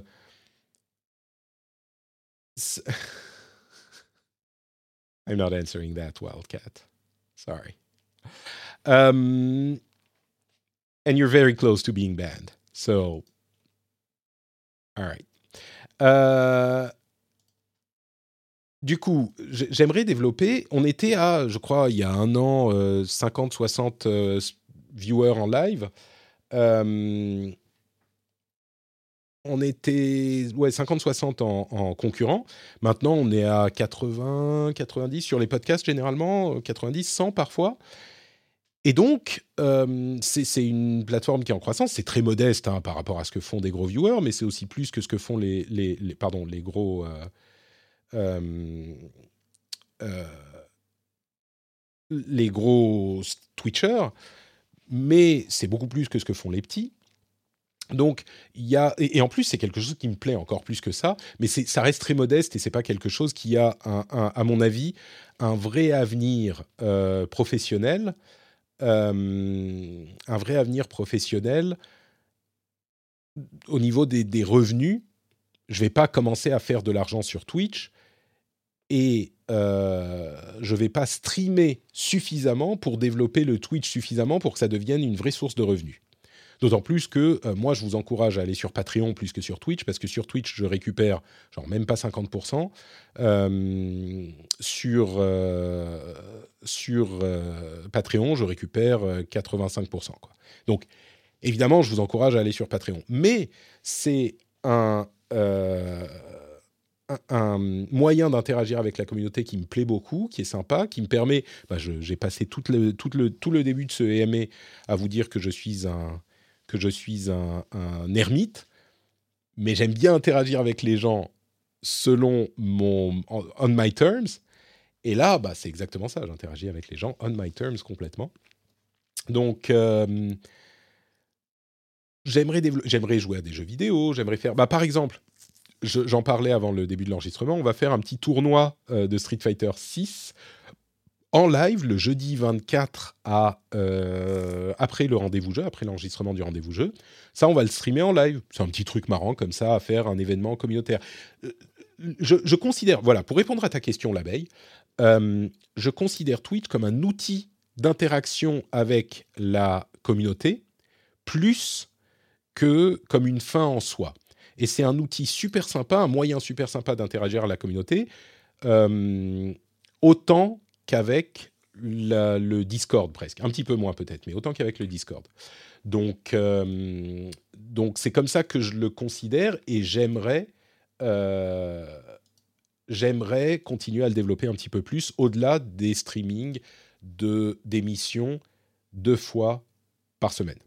Comment, quelle forme ça prend, comment ça se passe, euh, je ne sais pas, mais on, verra on verra si je peux, question de temps, etc. Mais ouais, je, suis satisfait de mon utilisation de Twitch et je voudrais la développer. Euh, et du coup, à, cette euh, annonce, euh, Bulldozer vous dit vous acceptiez les joueurs en Wi-Fi? Oui, mais complètement. Je vais vous mettre le lien vers l'event Discord auquel il faut s'inscrire pour participer. vous pouvez du coup, alors allez sur le Discord, il y a un event et euh, vous pouvez dire que vous êtes intéressé pour euh, venir y participer. Il y a les détails sur euh, l'event Discord et les endroits où on en discute. Donc allez regarder ça. Je parle du championnat, enfin du tournoi Street Fighter 6. C'est la Note Patrick Community Cup. Hop. Voilà, la Note Patrick Community Cup qui aura lieu jeudi 24. Donc, donc voilà. Euh, je crois qu'on arrive au bout de cette EMA. Est-ce qu'il y avait d'autres questions euh, qui étaient intéressante. Enfin, il y en a plein, mais ça fait déjà une heure et demie. Je pense qu'on va s'arrêter là et garder les autres questions pour la suite. Ah, il y a une série de petites euh, questions très rapides. Euh, comment vois-tu l'avenir des réseaux sociaux dans 5 ans? Alors là, aucune idée. Comment évolueront-ils? demande Yoda. Et quid de l'avenir de Twitter X C'est ce que je disais un petit peu euh, il y a quelques instants. C'est trop difficile, c'est trop chaotique aujourd'hui. C'est trop difficile de savoir. Si je devais mettre une pièce, je dirais que Twitter reste et qu'en parallèle, euh, Fred se développe et Mastodon dans une moindre mesure. Mais je crois que le plus probable, c'est que Twitter reste. Euh, Doliprane me dit Belle découverte que ton stream. Peux-tu te présenter en quelques mots, j'ai bien compris que tu faisais du podcast majoritairement. Bah, tout à fait. Euh, je suis podcasteur et je fais du podcast depuis très longtemps, depuis 2006 et professionnellement depuis 2014, soutenu par mes formidables patriotes, les gens qui me soutiennent sur Patreon. J'ai commencé il y, a, longtemps pour Patreon aussi, une époque où c'était pas vraiment connu euh, en France. Et je fais deux podcasts essentiellement toutes les semaines. Le rendez-vous tech le mardi sur Twitch et en podcast évidemment, disponible en écoute euh, quand tu veux, et même en replay sur euh, YouTube. Et le rendez-vous jeu, le jeudi, c'est à midi tous les deux. Mardi midi, le rendez-vous tech. Jeudi midi, le rendez-vous jeu sur Twitch. Et donc, euh, tu peux soit nous venir voir comment ça se passe sur Twitch le mardi et le jeudi midi, soit venir dans n'importe quelle app de podcast, chercher le rendez-vous tech ou le rendez-vous jeu, et tu trouveras mes émissions. Voilà Doliprane. Euh, et d'ailleurs, demain, je ferai un petit, euh, un petit peu de jeu. Peut-être que je ferai du Overwatch. Demain à midi, midi et demi, je crois. Mercredi, euh, un petit peu de, de jeu. Peut-être Overwatch, peut-être Baldur's Gate, peut-être Wayfinder, qui est un nouveau jeu qui sort ce soir, qui m'a l'air marrant. Donc voilà, je fais toutes ces choses-là tu me soutiens depuis décembre 2015 Exidium, ça fait un peu, ça fait un moment, oui, tu m'étonnes. Il y a quelques vrais, quelques euh, euh, euh, acharnés qui soutiennent depuis 2014-2015. Comme je disais, on arrive aux 10 ans de l'émission. Je crois qu'on fera un petit truc spécial. Aux 10 ans, pardon, du Patreon et de ma vie professionnelle. je pense qu'on fera un petit truc. Les autres petites questions, donc, pour euh, Damien demande penses-tu faire plus de portraits de personnes dans, les prochains mois? Oui, j'aimerais bien. C'est une bonne euh, excuse pour faire. Des, enfin, c'est un bon moyen de faire des épisodes spéciaux quand je suis pas là. Et c'est particulièrement apprécié. Je pense vraiment que les épisodes portraits plaisent beaucoup. Donc, euh, et moi, ça me plaît énormément de les faire. Donc, je pense que on va on va continuer à les faire. Tout à fait. Un drink avec la communauté à ton prochain passage en France. J'aimerais beaucoup. Euh, le prochain, je ne sais pas si ça va être possible, mais celui d'après, peut-être, je serai à Paris en octobre. Je me demande si je vais pas essayer de faire un truc en octobre. Ça risque d'être un peu compliqué, mais je risque d'essayer. Donc, gardez un œil sur euh, le milieu du mois d'octobre. peut-être autour, attendez, je, ne veux rien promettre, hein, mais si ça se fait, ça sera peut-être autour du 21 octobre, possiblement. Possiblement. Euh, et comment se porte Fit Patrick et son régime? Fit Patrick, j'aime bien, il y a Note Patrick, il y a Bot Patrick et il y a Fit Patrick. Alors Fit Patrick, bah, le régime est très modeste. Hein. C'est vraiment, je mange un peu moins et je fais quelques pompes. Euh, bah pour le moment, ça va. Je crois que j'ai pas vraiment perdu de poids encore, mais il s'est passé un truc de fou ces derniers jours. Euh, c'est que aujourd'hui, quand commence à arriver, quand on est à une heure de l'heure du prochain repas, bah j'ai faim. Et ça m'était pas arrivé depuis euh, le, début de, depuis la naissance de mon fils, je crois. Je mangeais tellement et je stress eat beaucoup. Ça m'était pas arrivé depuis depuis cinq ans d'avoir faim. donc euh, donc oui, ça se passe, je crois, pas mal et c'est suffisamment modeste comme effort pour que je puisse le tenir sur le long terme, j'espère. Donc euh, on verra. Euh, c'était des questions de Otis, euh, Fred Agiltech, de Gilles et de Matt le Belge. Donc, donc merci pour vos questions. ah, tiens, une autre question encore. Allez, on va bientôt finir, mais Nabil, euh, oui c'est ça, c'est Nabil qui demande, penses-tu en encore faire d'autres crossovers avec Silence on joue, comme avec Silence on joue? Euh, C'est marrant, il y a deux personnes qui m'ont demandé, est-ce que tu voudrais faire des crossovers avec euh, Gamerside et à quand un crossover avec Tech Café? C'était Kita59 et Bruno qui m'ont posé ces questions.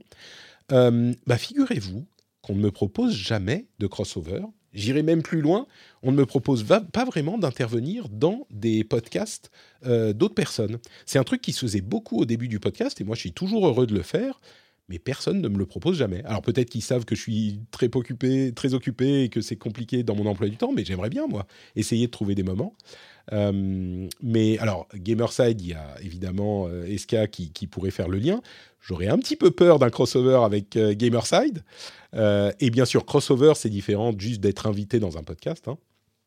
Mais, mais, mais les crossovers avec Gamerside, ça serait celui qu'il faudrait que je sais pas, qu'on s'arrange sur la ligne éditoriale peut-être, pour pas choquer les auditeurs de, du rendez-vous jeu. Mais, euh, mais oui, ce serait peut-être possible. Euh, peut-être un crossover avec Tech Café complètement. Enfin, Guillaume est dans l'émission tout le temps, pourquoi pas. Euh, ça m'est arrivé d'ailleurs de passer dans Tech Café il y a bien longtemps. Et, et, oui, oui, moi je suis tout à fait pour ce genre de choses. Donc peut-être que ça se reproduira. C'est un événement marrant quand c'est ponctuel. Bon, il reste encore plein de questions. quand tu viens à Paris, tu évites la cave du Captain Web, oui. J'espère qu'on te verra sur Origami. Alors, j'ai des contacts avec certains des, fondateurs d'Origami, mais ils sont à Paris. Moi, je ne suis pas vraiment à Paris. Et puis surtout, ils sont très occupés, là encore. Euh, et je vais vous dire un, secret. Moi, j'aimerais bien avoir notamment Gotos dans l'émission, mais euh, j'ai l'impression qu'il m'aime pas beaucoup. Je sais pas. Ou alors, il est juste très occupé. Il est toujours très poli, machin. Mais j'ai l'impression que c'est pas. Je sais pas. Je sais pas, peut-être que c'est pas le cas, que je me fais des idées. Mais, euh, mais moi, j'aime beaucoup ce qu'ils font, euh, tous individuellement et euh, dans Origami. Enfin, j'aime beaucoup l'initiative que je soutiens, évidemment, je vous en ai parlé. Donc, oui, oui, moi, je suis toujours. Enfin, vous savez, les gens d'Origami, ils sont. La moitié d'entre eux est passé dans, dans le rendez-vous jeu à un moment ou un autre. Donc, non, non, moi, j'apprécie ce genre de personnalité. Euh, je crois qu'on arrive au bout de l'émission. Euh, il y a d'autres questions effectivement qui... Alors il en reste quelques-unes, pas beaucoup, mais je pense qu'on les gardera pour une prochaine fois. Euh, et je vais donc interrompre l'enregistrement. Merci beaucoup d'avoir écouté. J'espère que ça vous a plu. Encore une fois, on va continuer le stream un petit peu après, mais euh, j'espère que ça vous aura plu pour le, hors-série podcast TME. Dites-moi ce que euh, vous en avez pensé sur le Discord, par exemple. Vous pouvez venir sur le Discord pour nous dire bonjour. Et euh, me dire si vous appréciez ces EME toujours. Jusqu'à maintenant, c'était le cas. Donc, je continue à les mettre dans, le, euh, dans les flux. Et puis, bah, on se retrouve. Euh, alors, ça sera publié sans doute le week-end. Donc, on se retrouve la semaine prochaine pour les émissions classiques. Hein. rendez-vous tech, rendez-vous jeu. Et puis, peut-être encore des trucs sympathiques sur Twitch. Je vous remercie d'avoir écouté. Je vous fais des grosses bises particulièrement aux patriotes, des bises spéciales. Genre les, les gens qui sont pas patriotes, je les aime beaucoup aussi. Hein. Je fais des bises genre comme ça. Et les patriotes, je fais des bises, genre, vous voyez la, la différence? C'est subtil, hein mais, mais c'est important. Donc merci à tous et à tous et à toutes, et on se retrouve très très vite. Ciao, ciao. Hi, I'm Kara Berry, host of Everyone's Business But Mine, and I am an all inclusive addict. Enter Club Med, the best all inclusive for you and your family. With resorts worldwide, from their family flagship resort, Club Med Punta Cana, to their only mountain resort in Canada, Club Med Quebec, they have everything you need to relax. With their 20 plus sports activities, wellness programs, you can dine on delicious cuisine and make memories with your family. So book your next getaway with Club Med. Visit clubmed.us or call 1 800 Club Med or your travel advisor. Introducing Wondersuite from Bluehost.com. Website creation is hard, but now with Bluehost, you can answer a few simple questions about your business and get a unique WordPress website or store right away. From there, you can customize your design, colors, and content. And Bluehost automatically helps you get found in search engines like Google and Bing. From step-by-step guidance to suggested plugins, Bluehost makes WordPress wonderful for everyone. Go to bluehost.com/wondersuite.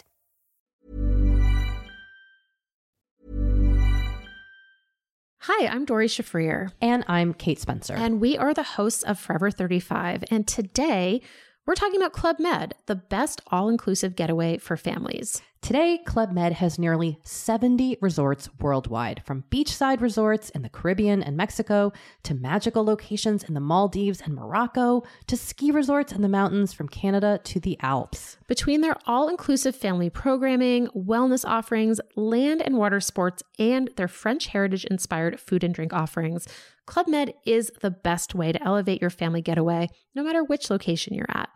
To learn more, visit clubmed.us. Waiting on a tax return? Hopefully, it ends up in your hands. Fraudulent tax returns due to identity theft increased by 30% in 2023. If you're in a bind this tax season, LifeLock can help. Our US based restoration specialists are experts dedicated to helping solve your identity theft issues. And all Lifelock plans are backed by the Million Dollar Protection Package. So we'll reimburse you up to the limits of your plan if you lose money due to identity theft. Help protect your information this tax season with LifeLock. Save up to 25% your first year at LifeLock.com slash aware.